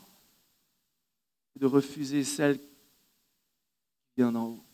Pourquoi? Parce que tout ce que nous faisons, il ne faut jamais oublier une chose. Quel que soit l'appel qu'il y a dans notre vie, quel que soit qu'il soit financier, politique, dans les médias, dans la santé, dans, dans, le cas de, de, l'Église locale en tant que ministère don, etc. Qu'importe ça, ça, ce n'est que, euh, je dirais, le véhicule, entre guillemets, que Dieu m'a donné pour aller quelque part. Et où est-ce que je vais avec ça? Paul dira, tout à l'heure Éphésiens 4,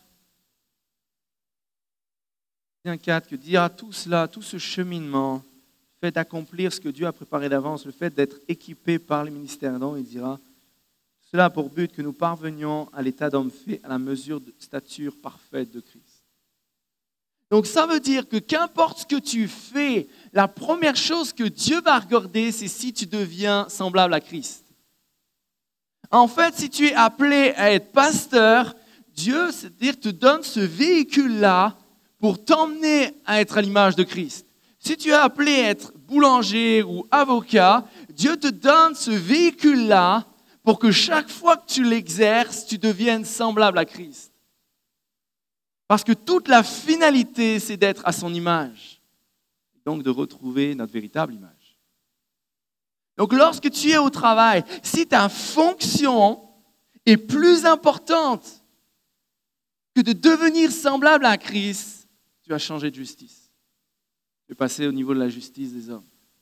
Si le fait d'être pasteur est plus important pour toi que de suivre le mouvement de Dieu, alors tu vas placer ta fonction au-dessus de Dieu. Parce que tout ce qu'on a, même le plus grand appel de la terre, nous est d'abord donné pour ressembler à Christ. Dieu nous connaît, il sait les dons qu'il a mis en nous, il sait les talents, il sait notre personnalité, il nous connaît mieux que nous-mêmes. Il y a même des choses qu'on ignore à notre sujet, même des choses qu'on ne sait pas qu'on aime. Et Dieu, il sait qu'on les aime parce qu'on n'y a pas forcément goûté ou vu ou touché. Mais c'est en nous, c'est dans notre ADN, c'est ce que Dieu a fait, il nous a créés, donc il sait ce qu'il y a en nous.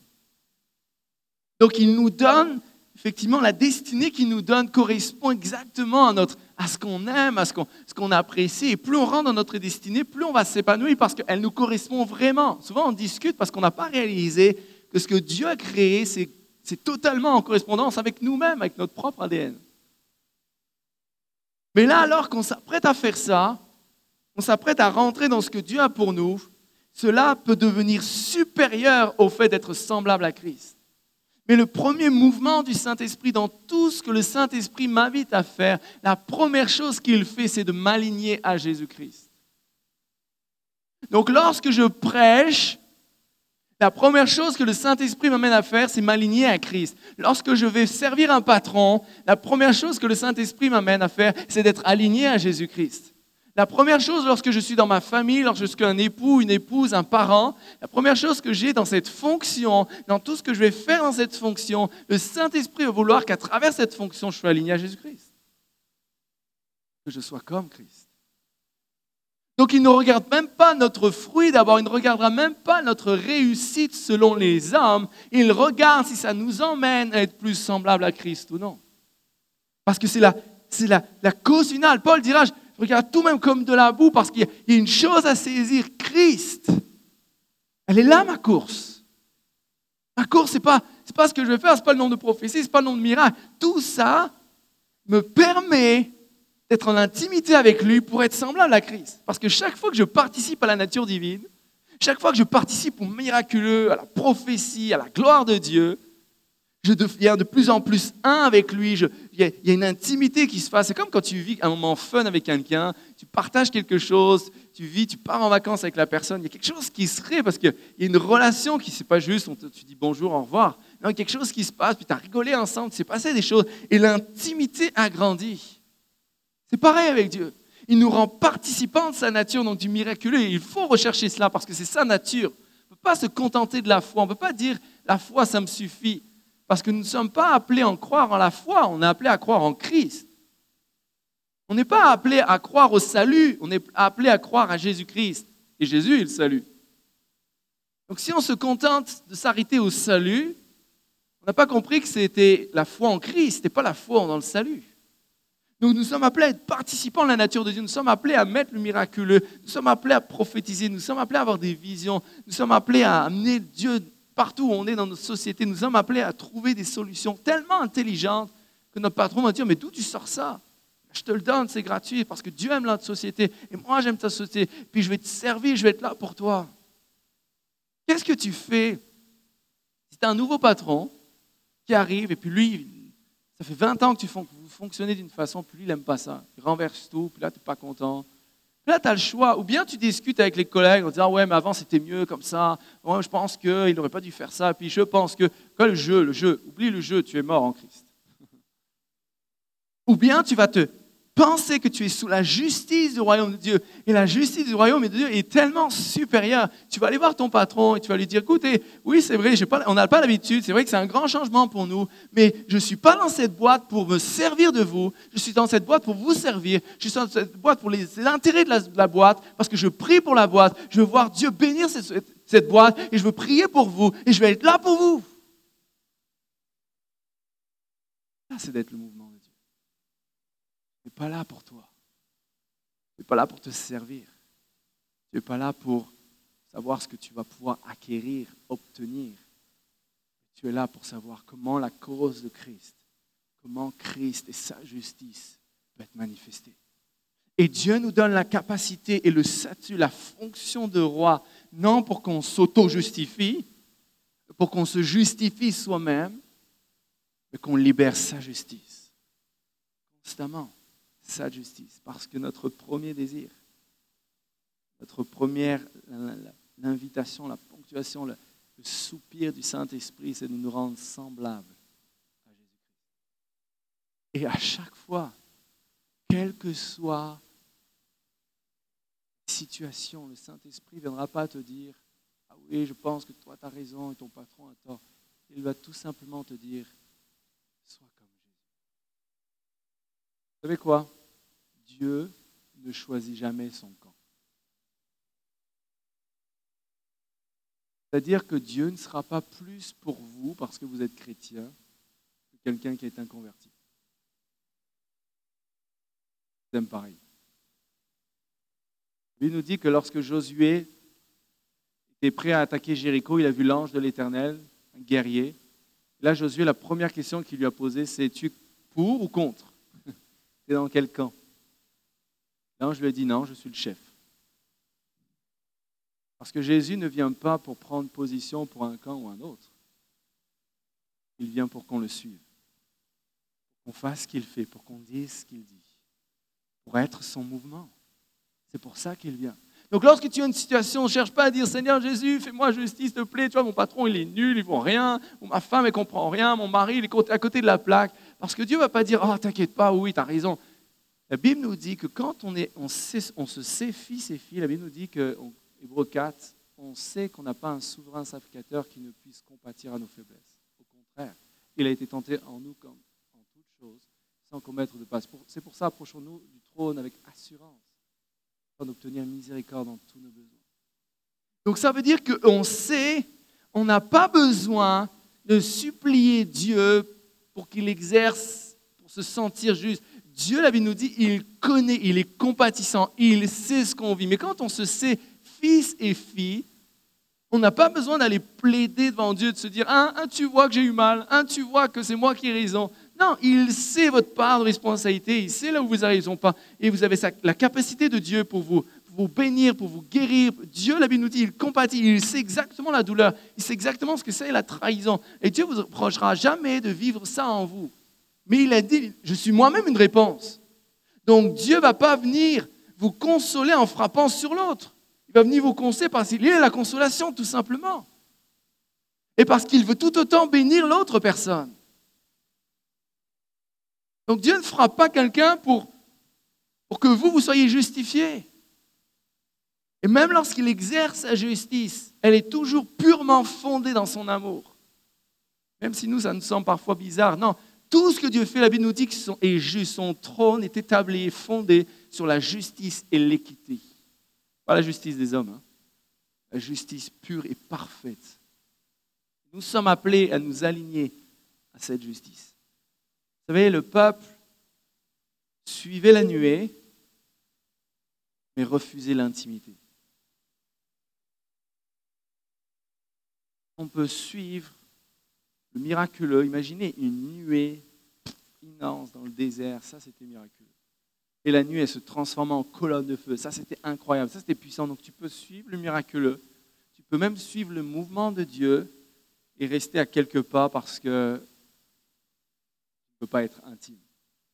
Parce que tu n'as pas réalisé que l'œuvre de l'Esprit, l'œuvre d'amener la nuée sur ta vie, c'est que tu sois en connexion avec Jésus-Christ, avec sa présence, avec son cœur, et que tu deviennes semblable à lui. Donc dans toute situation, ce que le Saint-Esprit va faire monter en toi, ce n'est pas de dire tu as raison ou tu as tort, c'est de dire qu'est-ce que Christ ferait à ta place? Parce que comment tu peux t'aligner, être comme Christ? Comment tu peux un peu plus mourir à toi-même et être comme Jésus? Alors nous sommes appelés à manifester cette attitude, ce cœur qui va glorifier Jésus. Nous sommes appelés à manifester la justice divine et non des hommes. Et la justice de Dieu, effectivement, surpasse toute justice. Et là, j'aimerais, je vais terminer avec dernière demi-heure en parlant de comment on peut rentrer dans cette justice. Parce que si on veut être dans ce mouvement de Dieu, le Saint-Esprit va toujours nous aligner au fait d'être roi, donc au royaume et à la justice de Dieu. C'est le mouvement de Dieu. Le mouvement de Dieu se crée lorsqu'on recherche sa justice, lorsqu'on recherche son mouvement. Être le mouvement de Dieu, c'est être des rois, des reines qui exerçons la justice. Nous sommes appelés à manifester la royauté avec le sens profond de la justice. Lorsque tu es un roi, selon le cœur de Dieu, il y a un sentiment, un profond sentiment de justice en toi. Mais ce sentiment de justice n'est pas là pour toi, il est là pour amener la justice de Christ. On l'a vu dans Moïse, il y avait ce sentiment de justice lorsqu'il a voulu libérer un esclave qui se faisait taper. Il y avait ce sentiment de justice en lui. On le voit même lorsqu'il a vu deux autres esclaves se, disputer. Ce sentiment de justice l'a amené à prendre position. On le voit par exemple même dans Saül. Saül a vécu un moment d'injustice parce qu'il y a une tribu qui vit un moment d'injustice, donc il décide de prendre même une paire de bœufs qui coupe en dose, qui envoie, un peu gore, mais qui envoie ça aux tribus d'Israël. Et il rappelle parce qu'il y a un sentiment de justice. Et David aussi, David, lorsqu'il voit Goliath menacé comme ça, insulter Dieu, insulter l'armée, il y a ce sentiment de justice qui monte en lui. Donc ce sentiment de justice, il est normal, mais il faut comprendre comment il doit s'exercer. Parce que ce sentiment de justice ne doit pas s'exercer dans la peau d'un citoyen terrestre, il doit s'exercer dans la peau d'un citoyen céleste, d'un citoyen du royaume de Dieu. Et nous devons faire plier notre chair à cette justice, à la justice de Jésus-Christ. Tout ce que nous faisons n'a pas pour but d'établir la justice pour nous-mêmes, mais pour établir la justice de Jésus-Christ.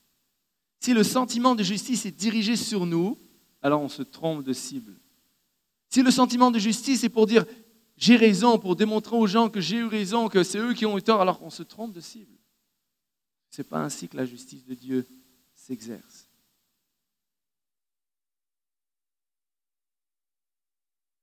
Et notre exemple, bien sûr, c'est Jésus-Christ.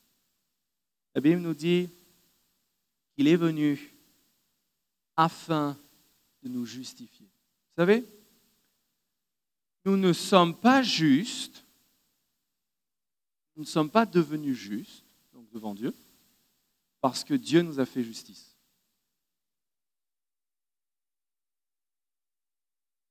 On n'est pas devenu juste parce que Dieu nous a fait justice. On est devenu juste parce que la justice de Dieu est tombée sur Jésus et que nous héritons de Christ et donc nous sommes rendus justes. Parce que si Dieu avait dû appliquer sa justice sur nous, on serait mort. Parce que le salaire du péché, c'est la mort. Donc la justice de Dieu sur le péché, c'est la mort. Donc Dieu ne nous a pas justifiés en nous rendant justice. Il ne nous a certainement pas rendu justice. Sa justice est tombée sur Jésus et par Jésus, nous héritons de la justice qui provient de Jésus. Et ça, c'est exactement pareil pour nous. C'est ça la manière dont Dieu exerce sa justice. Et c'est comme cela que Jésus a accepté de manifester sa justice. Qu'est-ce qui s'est passé? Il y avait un dilemme. Alors, un dilemme entre guillemets, hein, parce que Dieu n'a pas vraiment de dilemme. Mais je parle, de façon purement terrestre. Mais d'un côté, il y avait des êtres humains que Dieu aimait à 100%. Et de l'autre côté, ces mêmes êtres humains, ils étaient pécheurs à 100%. Donc il y avait une problématique, il y avait quelque chose d'incompatible. Dieu, voulait, Dieu aimait à 100% les personnes, puis quand tu aimes à 100% une personne, tu veux plus qu'un bonjour, au revoir une intimité, quelque chose qui se passe. Et Dieu voulait plus que juste un peuple quelque part sur la terre. Il voulait une intimité. Mais il y avait le péché. On était 100% pécheurs. Et Dieu ne pouvait pas assimiler l'intimité avec le péché. Ce n'était pas possible parce que sa nature, elle est sainte. S'il nous approche trop, on est consumé. Donc il fallait quelque chose. Mais il ne pouvait pas rendre la justice sur nous parce qu'on serait mort. Alors qu'est-ce que Jésus a fait? Et notre exemple, c'est ce que Jésus a fait. Jésus, par amour, a pris la justice sur lui. Donc par amour, ça commence par là. Par amour, il a pris la justice sur lui. Donc, la justice qui devait tomber sur nous, elle est tombée sur Jésus. Et qu'est-ce qui s'est passé en échange? En échange, l'amour a été donné et la justice de, Christ a détruit les œuvres des ténèbres. Pas de tableau pour essayer de schématiser, mais d'un côté, il y a des personnes qui sont aimées à 100%, d'accord? De l'autre côté, ces mêmes personnes sont à 100% pécheurs. Donc il fallait que quelque chose, que la justice de Dieu s'exerce, mais qu'elle ne nous atteigne pas nous, parce que Dieu nous aimait aussi, donc il ne voulait pas nous châtier, mais il devait châtier le péché. Donc comme, comme s'il y avait deux mélanges en même temps qu'il faut séparer, et puis tu ne sais pas comment les séparer. Jésus est venu faire cette séparation. Jésus est venu et il a dit, Père, par amour, je, je prends cette justice, elle doit tomber sur moi. Donc là, la justice de Dieu s'exerce, elle tombe sur Jésus. Donc, et Jésus vient dans notre vie parce qu'il nous aime. Et sa justice vient fracasser le péché les œuvres des ténèbres sans que ça me fracasse moi. Alors, qu'est-ce que ça veut dire pour nous? La justice de- des hommes ressemble souvent à ce genre de choses. J'ai raison. Je suis dans mon droit. Je suis chez moi. C'est à moi. C'est moi qui le mérite. C'est lui qui a commencé. J'ai travaillé durement pour obtenir cela. C'est ce qu'il me doit. Ça, c'est la justice des hommes. Je pourrais augmenter. Et je ne dis pas qu'elle n'est pas légitime. Je dis que c'est la justice des hommes. D'accord? Je dis que c'est le langage humain. Et Jésus nous dit, il y a une justice supérieure. Il dira, faites comme moi. Aimez comme j'ai aimé. Donc, qu'est-ce qu'a fait Jésus? La justice, il l'a pris par amour pour lui. Qu'est-ce que ça veut dire? Ça veut dire que, en prenant la justice, Jésus a renoncé à ce que cette justice tombe sur les hommes par amour. Donc ça veut dire que quand quelque chose se passe, exercer la justice de Jésus, c'est quoi? C'est tu acceptes que par amour pour les autres et par amour pour Dieu, tu acceptes que cette justice, tu acceptes qu'elle tombe sur toi. Ça veut dire que tu acceptes d'y renoncer. Tu renonces à la justice humaine, à ton droit, ton devoir, à, à- guillemets, c'est moi qui le mérite, c'est moi, c'est elle qui a commencé. Tout, tout, tout ce paramètre-là, tu, tu renonces à cela par amour. Et ensuite, qu'est-ce qui va se passer? Tu vas libérer ton attitude, va libérer l'amour chez l'autre. Comme cet amour sera puissant et sera exercé par la justice de Christ, ça va détruire les ténèbres dans la vie de la personne. Je vais vous donner un exemple très concret. Quelqu'un vient parler avec quelqu'un et il dit Ah, ça serait bien que tu puisses faire ça pour moi. Et puis là, on va, prendre une situation d'un patron, par exemple. Travaillez dans votre entreprise, le patron vous paye un salaire. Puis un mois, il vous demande vraiment, de, comme il essaye même de vous manipuler, là, il vous demande beaucoup d'efforts, puis là, vous travaillez beaucoup, et puis euh, il vous dit bah, Je vais sûrement être payé. Quoi. Là, vous vous apercevez qu'il n'a pas fait les déclarations, puis vous n'avez pas moyen de. La justice des hommes, c'est de dire J'ai le droit. J'ai le droit. C'est mon droit. C'est ce que je mérite. C'est pourquoi j'ai travaillé. Donc tu peux choisir d'actionner la justice des hommes. Et je dirais, ce n'est pas que tu pêches. C'est juste que tu choisis quel standard tu vas mettre dans ta vie. Ou le mouvement de Dieu, ou le mouvement des hommes. Il y a plein de choses sur la terre, on ne pêche pas. Mais on n'est pas comme Jésus. Donc, j'ai le droit. Dieu ne me reprochera pas forcément d'aller en justice. C'est pas vraiment mon patron, là, il a fait ça, ma vie. Mal à ça, d'accord? Mais c'est un choix que tu dois prendre.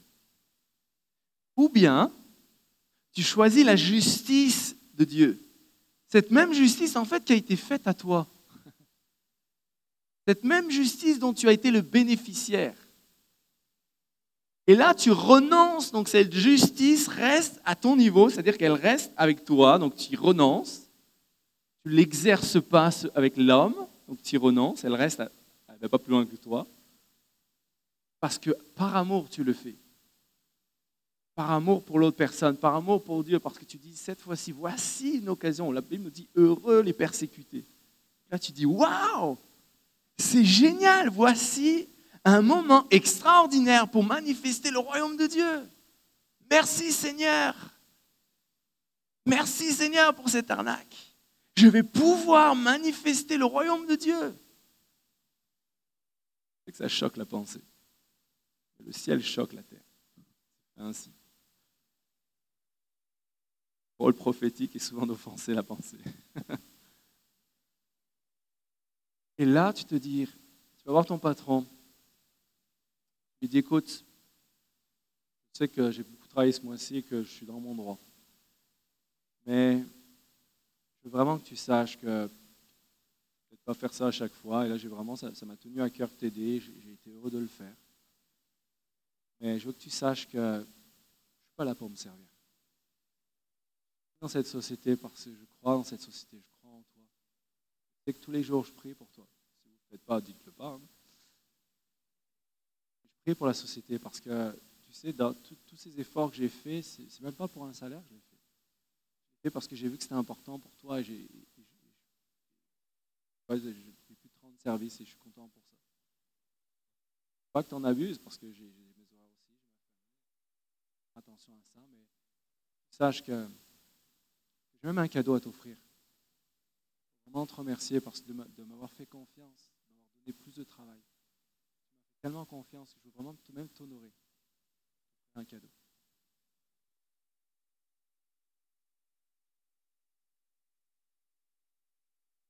Personne. Pour de Dieu va la fracasser.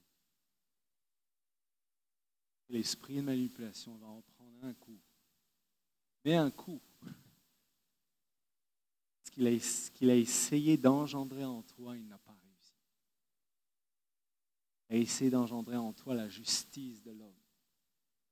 Mais tu es aligné à un autre standard. Tu es aligné à un mouvement différent. Ce n'est pas l'ennemi qui ponctue ton mouvement, c'est la nuée. C'est sa présence. Que Dieu fait. Alors est-ce qu'on va vouloir ce genre de justice? Être prophétique, c'est totalement hors des principes et des standards des êtres humains. Je ne parle pas de les mépriser, je ne parle pas de les violer, ces standards, d'accord? Je parle d'apporter une justice divine qui est supérieure. Combien de fois, lorsque tu as eu un, ticket, c'est ça comment on dit, une amende Combien de fois tu as été voir la police pour payer? Leur a fait un cadeau avec.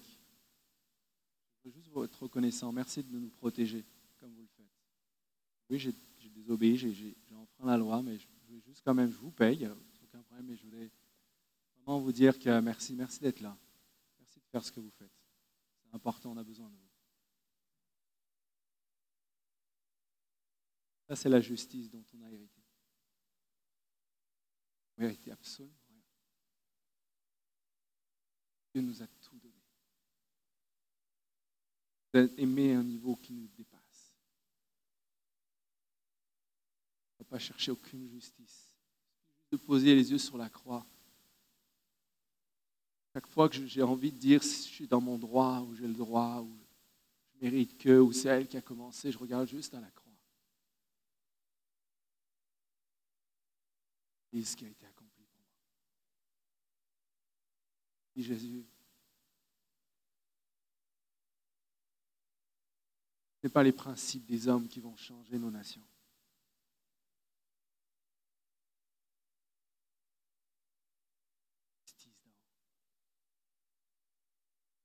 Sa capacité à nous rendre comme lui, d'être le mouvement de Dieu. Et lorsque tu es dans le mouvement de Dieu, vas entraîner l'homme et la femme autour de toi à être en et tu vas être un rouleau compresseur pour l'ennemi. Quand Dieu avance, il écrase l'ennemi. Il restaure les hommes, mais il écrase l'ennemi. Tu es être de cet homme, de cette femme. Perçois les choses selon le royaume. Parce que Christ pas tout donné pour qu'on justifie à longueur de journée. Nos relations doivent être toujours plus importantes que nos opinions. C'est possible qu'à un moment donné, tu arrêtes de, dire oui, même si tu as raison, arrête. Ce qui est le plus important pour toi? Gagner l'autre ou d'avoir raison? C'est important? Est-ce que tu veux bâtir ton couple ou tu veux avoir raison? C'est important. Est-ce que c'est -ce c'est de t'humilier, c'est te sacrifier? Est-ce que c'est, ta femme veut faire quelque chose Est-ce que c'est plus important pour toi d'avoir raison ou, ou juste de l'honorer? Justice de Dieu. S'établit dans l'amour. Je renonce à mes droits pour que l'autre se sente impuissancé. L'autre se sente aimé. Là, je ne parle pas de péché, bien sûr. Souvent, ce n'est pas à cause du péché qu'on y renonce, parce que c'est notre moi qui veut pas. Moi, lui, ça lui fait mal. Et Christ nous a aimés. J'aimerais vraiment prier pour vous. Prier pour tous ceux qui nous écoutent. Je veux vraiment relâcher cette mentalité du ciel. J'aimerais dire quelque chose parce que j'ai ça sur mon cœur. Vous savez, les cinq ministères dont, donc apôtre, prophète, docteur, évangéliste, pasteur, ils n'ont pas été donnés pour ça, les quatre murs. Ils ont été donnés pour l'Église. Pas pour les quatre murs, pour l'Église. Et l'Église, c'est nous. Ça veut dire qu'ils ont été donnés partout où nous allons. Je ressens dans mon cœur que plusieurs, vous êtes en conflit, peut-être ici ou peut-être même à travers la vidéo, vous êtes en conflit avec votre identité parce que vous avez à cœur, par exemple, les affaires. Vous avez à cœur un, métier, je ne sais pas, infirmier. Ou...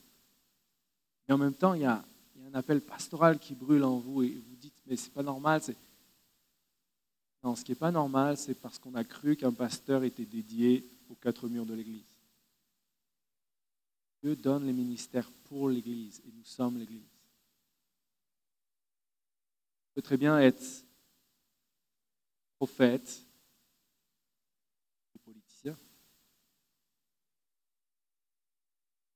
Cinq ministères sont là pour équiper les saints. Tu peux équiper les saints dans ton travail, tu peux équiper les saints là où tu es. Bien sûr que le rassemblement est important. On n'est pas là juste pour être équipé, on est là pour adorer Dieu, on est là pour se soutenir mutuellement, on est là pour s'apprécier mutuellement, pour se connaître les uns les autres. On est un seul corps, donc on ne peut pas juste laisser un corps disloqué croire qu'un jour il va avancer tout seul. Non, parce que ce corps-là se tisse, il est formé, il est fort.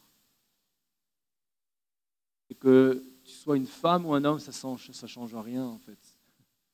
Dieu appelle, c'est lui qui, qui établit, ce pas les hommes, c'est Dieu qui établit. J'aimerais prier aussi pour ceux qui désirent dire, Seigneur, je veux être en mouvement. Je veux arrêter d'être à la manière des hommes. Je veux arrêter juste de me contenter, même si je ne pêche pas, quelque chose en dessous de ce que toi tu as fait pour moi. Je ne veux pas aller en dessous. Je veux être ton mouvement. Je veux être rempli du Saint-Esprit et être prophétique. Je veux percevoir constamment les choses. Être prophétique, encore une fois, ce n'est pas juste distiller des paroles. C'est de constamment percevoir les choses comme Dieu les perçoit. Même si ça te coûte à ta chair, ça fait mal. Souvent, ça va faire mal, en fait. donc ça, il faut, accepter qu'une fois pour toutes. quand tu es mort, tu n'as plus mal. Donc si tu acceptes que tu es mort, en Christ, ça fait plus mal. Moi, chaque fois que quelque chose me fait souffrir, c'est que je me dis Ah mince, je suis encore vivant. Bon, allez, vas-y, c'est bon, c'est bon ça. C'est bon. Le bras, il a encore réagi. Non, il faut, que je reste mort. C'est Christ qui doit paraître. C'est Christ qui doit être vu. C'est Christ qui doit être manifesté, que ce soit avec mes enfants, que ce soit avec. Vous savez, une fois, dans cette perspective, et je vais terminer avec ça, dans cette perspective que tout ce qu'on est tout ce qu'on est, comme je disais, doit nous emmener à être semblable à Christ. il y a quelque temps de cela, j'ai une expérience très forte avec Jésus. Et il m'a ramené dans plusieurs années avant, lorsque ma fille est née. Et lorsque ma fille est née, les deux, trois premières années de sa vie ont été très, très, très dures parce qu'on on a passé notre vie dans les hôpitaux, chez les médecins, elle était malade. Il n'y avait pas une seule semaine où on n'était pas soit à l'hôpital, soit chez les médecins. Constamment, constamment. Elle, elle a fait ses nuits, je crois, à l'âge de 4 ans et demi, 5 ans. Elle se levait 10 fois par nuit. Qu'à cause de toutes ces maladies, tout, ça qui était en elle et qui revenait, puis ça dégénérait, puis ça. Toutes de batailles et de combats. Et, Dieu m'a ramené à un moment donné où je me souviens, j'avais ma petite fille, elle devait avoir quelques mois sur les épaules. Et je l'avais là, et j'étais, à ce moment-là, j'étais pasteur dans une église. Euh, j'étais là et, et j'étais frustré parce que je n'étais pas en train d'accomplir mon appel. J'étais frustré parce que j'avais plus autant de temps avec Dieu tel que je le concevais, c'est-à-dire juste seul à seul en train de prier avec Dieu, puis laissez-moi tranquille les autres. Là, je suis vraiment avec Dieu. Là, je suis avec Dieu. Le reste, c'est inférieur. Et j'étais frustré. Et puis, Jésus commence à montrer mon cœur, commence à révéler mon cœur. Puis ça, ça- ça fait mal parce que tu vois qu'il y a des choses qui ont besoin d'être alignées. Mais c'est le Saint-Esprit. Le Saint-Esprit ne le fait jamais pour nous détruire, il le fait parce qu'il nous réaligne à Christ, à son cœur. Là, Jésus m'a dit, tu vois, si tu avais réalisé, si tu avais perçu à ce moment-là que je m'identifie à chaque personne sur la terre. Dieu a dit, tout ce que vous ferez au moindre de ces petits, c'est à moi que vous le faites. Quand Jésus a dit, vous êtes venu me visiter en prison, vous, avez donné à manger, les disciples m'ont dit, mais quand est-ce qu'on a fait ça? Chaque fois que vous l'avez fait, c'est à moi que vous l'avez fait. Donc Jésus s'identifie à chaque personne sur la terre. Toute personne qui est à côté de toi, Jésus prend chacune des paroles. Tout ce que tu fais à cette personne, Jésus le prend comme personnel. Là, Jésus m'a dit, tu vois, si tu avais réalisé que tu m'avais dans tes bras, tu n'aurais pas perçu que tu étais, ça t'empêchait d'exercer le ministère. Tu n'aurais pas perçu que tu étais moins dans ma présence. Tu aurais perçu qu'avant toute chose, tu es appelé à voir les choses comme moi, je les vois. À ce moment-là, tu, tu me tenais moins dans tes bras. Tu, tu étais tout, autant en communion avec moi, si tu avais réalisé ainsi, si tu étais en train d'exercer le ministère ou seul dans ta chambre avec moi. Lorsqu'on commence à percevoir les choses selon Dieu, toute notre vie change et mouvoie, se mouvoie au rythme de Dieu. D'accord? Alors, on va juste fermer nos yeux, juste prier, vraiment relâcher quelque chose sur vous. De, je veux sentir, je veux vraiment, pour ceux qui le souhaitent, je ne veux pas vous l'imposer. Et avant même que je prie, j'aimerais juste que vous preniez quelques secondes, faites quelques secondes un silence. Et j'aimerais relâcher cette prière, cette déclaration sur ceux qui vont dire oui.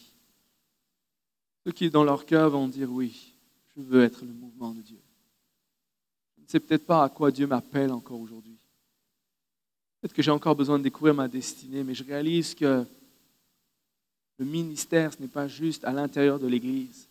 Je suis tout autant appelé à véhiculer et à ressembler à Christ là où je suis dans mon travail. Je ne fais pas juste un travail pour une rémunération. Mon travail n'est pas dissocié de ce que je fais à l'Église. Non, c'est qu'un, c'est une seule personne. Dieu m'a mis là parce qu'il veut que je sois son mouvement.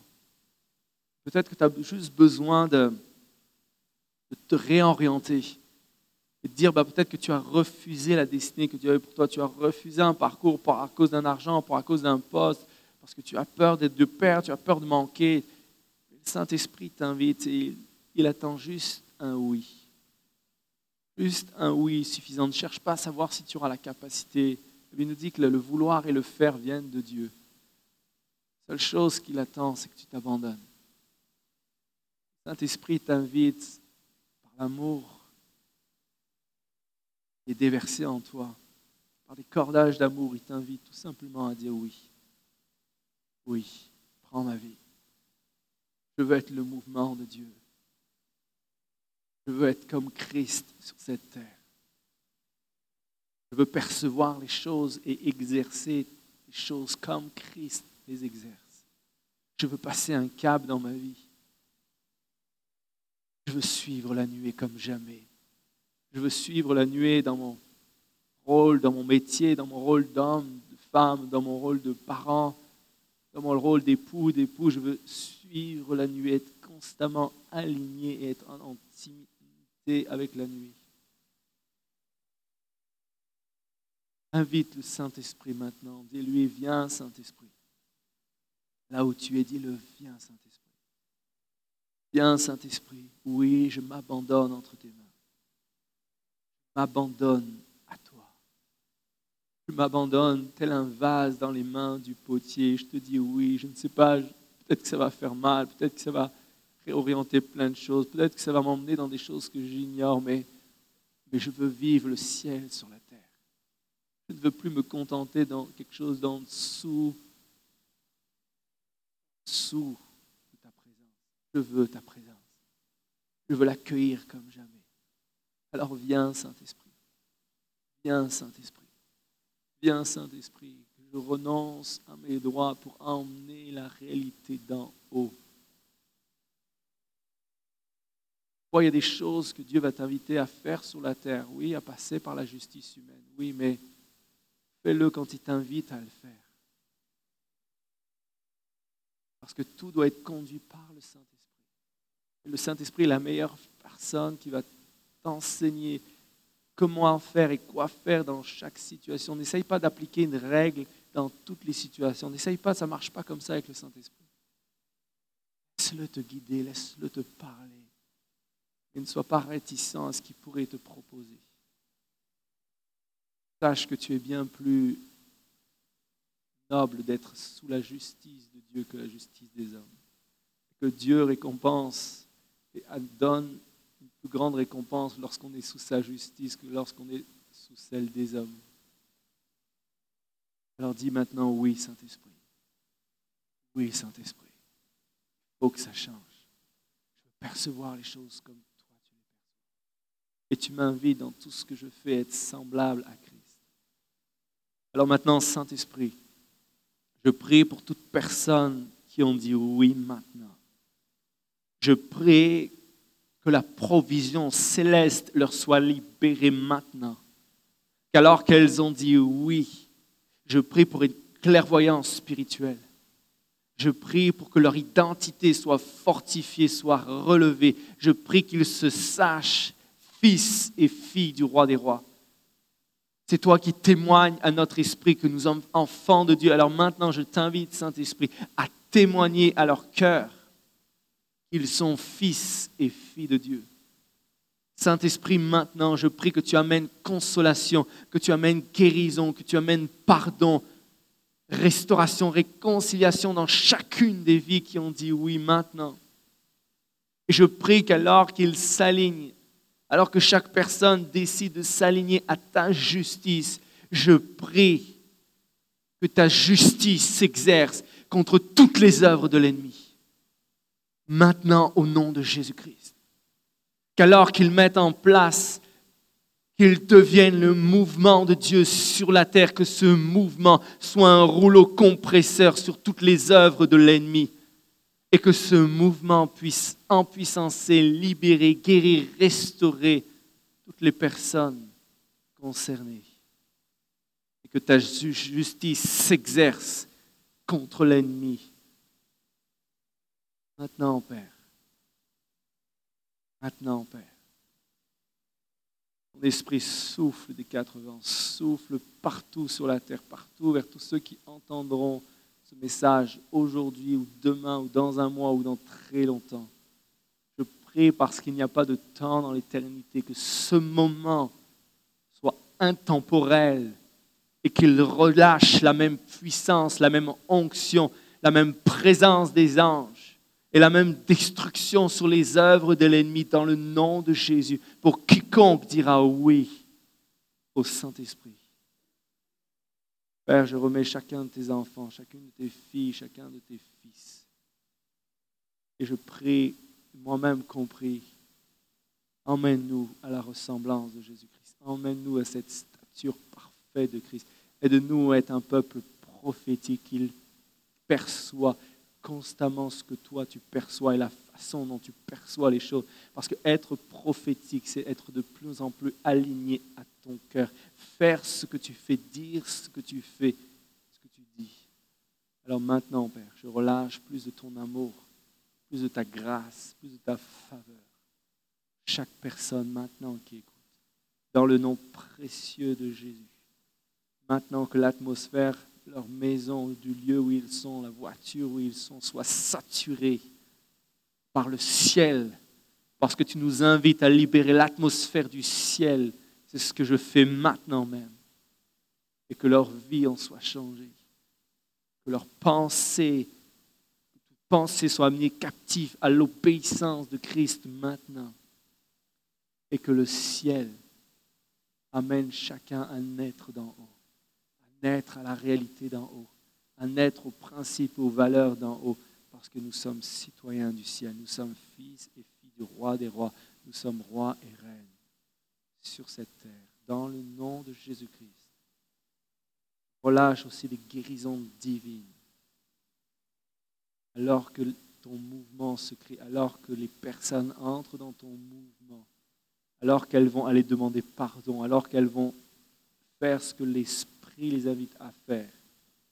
Cela relâche des guérisons physiques, corporelles, mais aussi de l'âme, de l'esprit. Dans le nom de Jésus. Amen. Amen. Soyez bénis. La place à David, on, se retrouve très bientôt. Waouh Tu étais béni? Waouh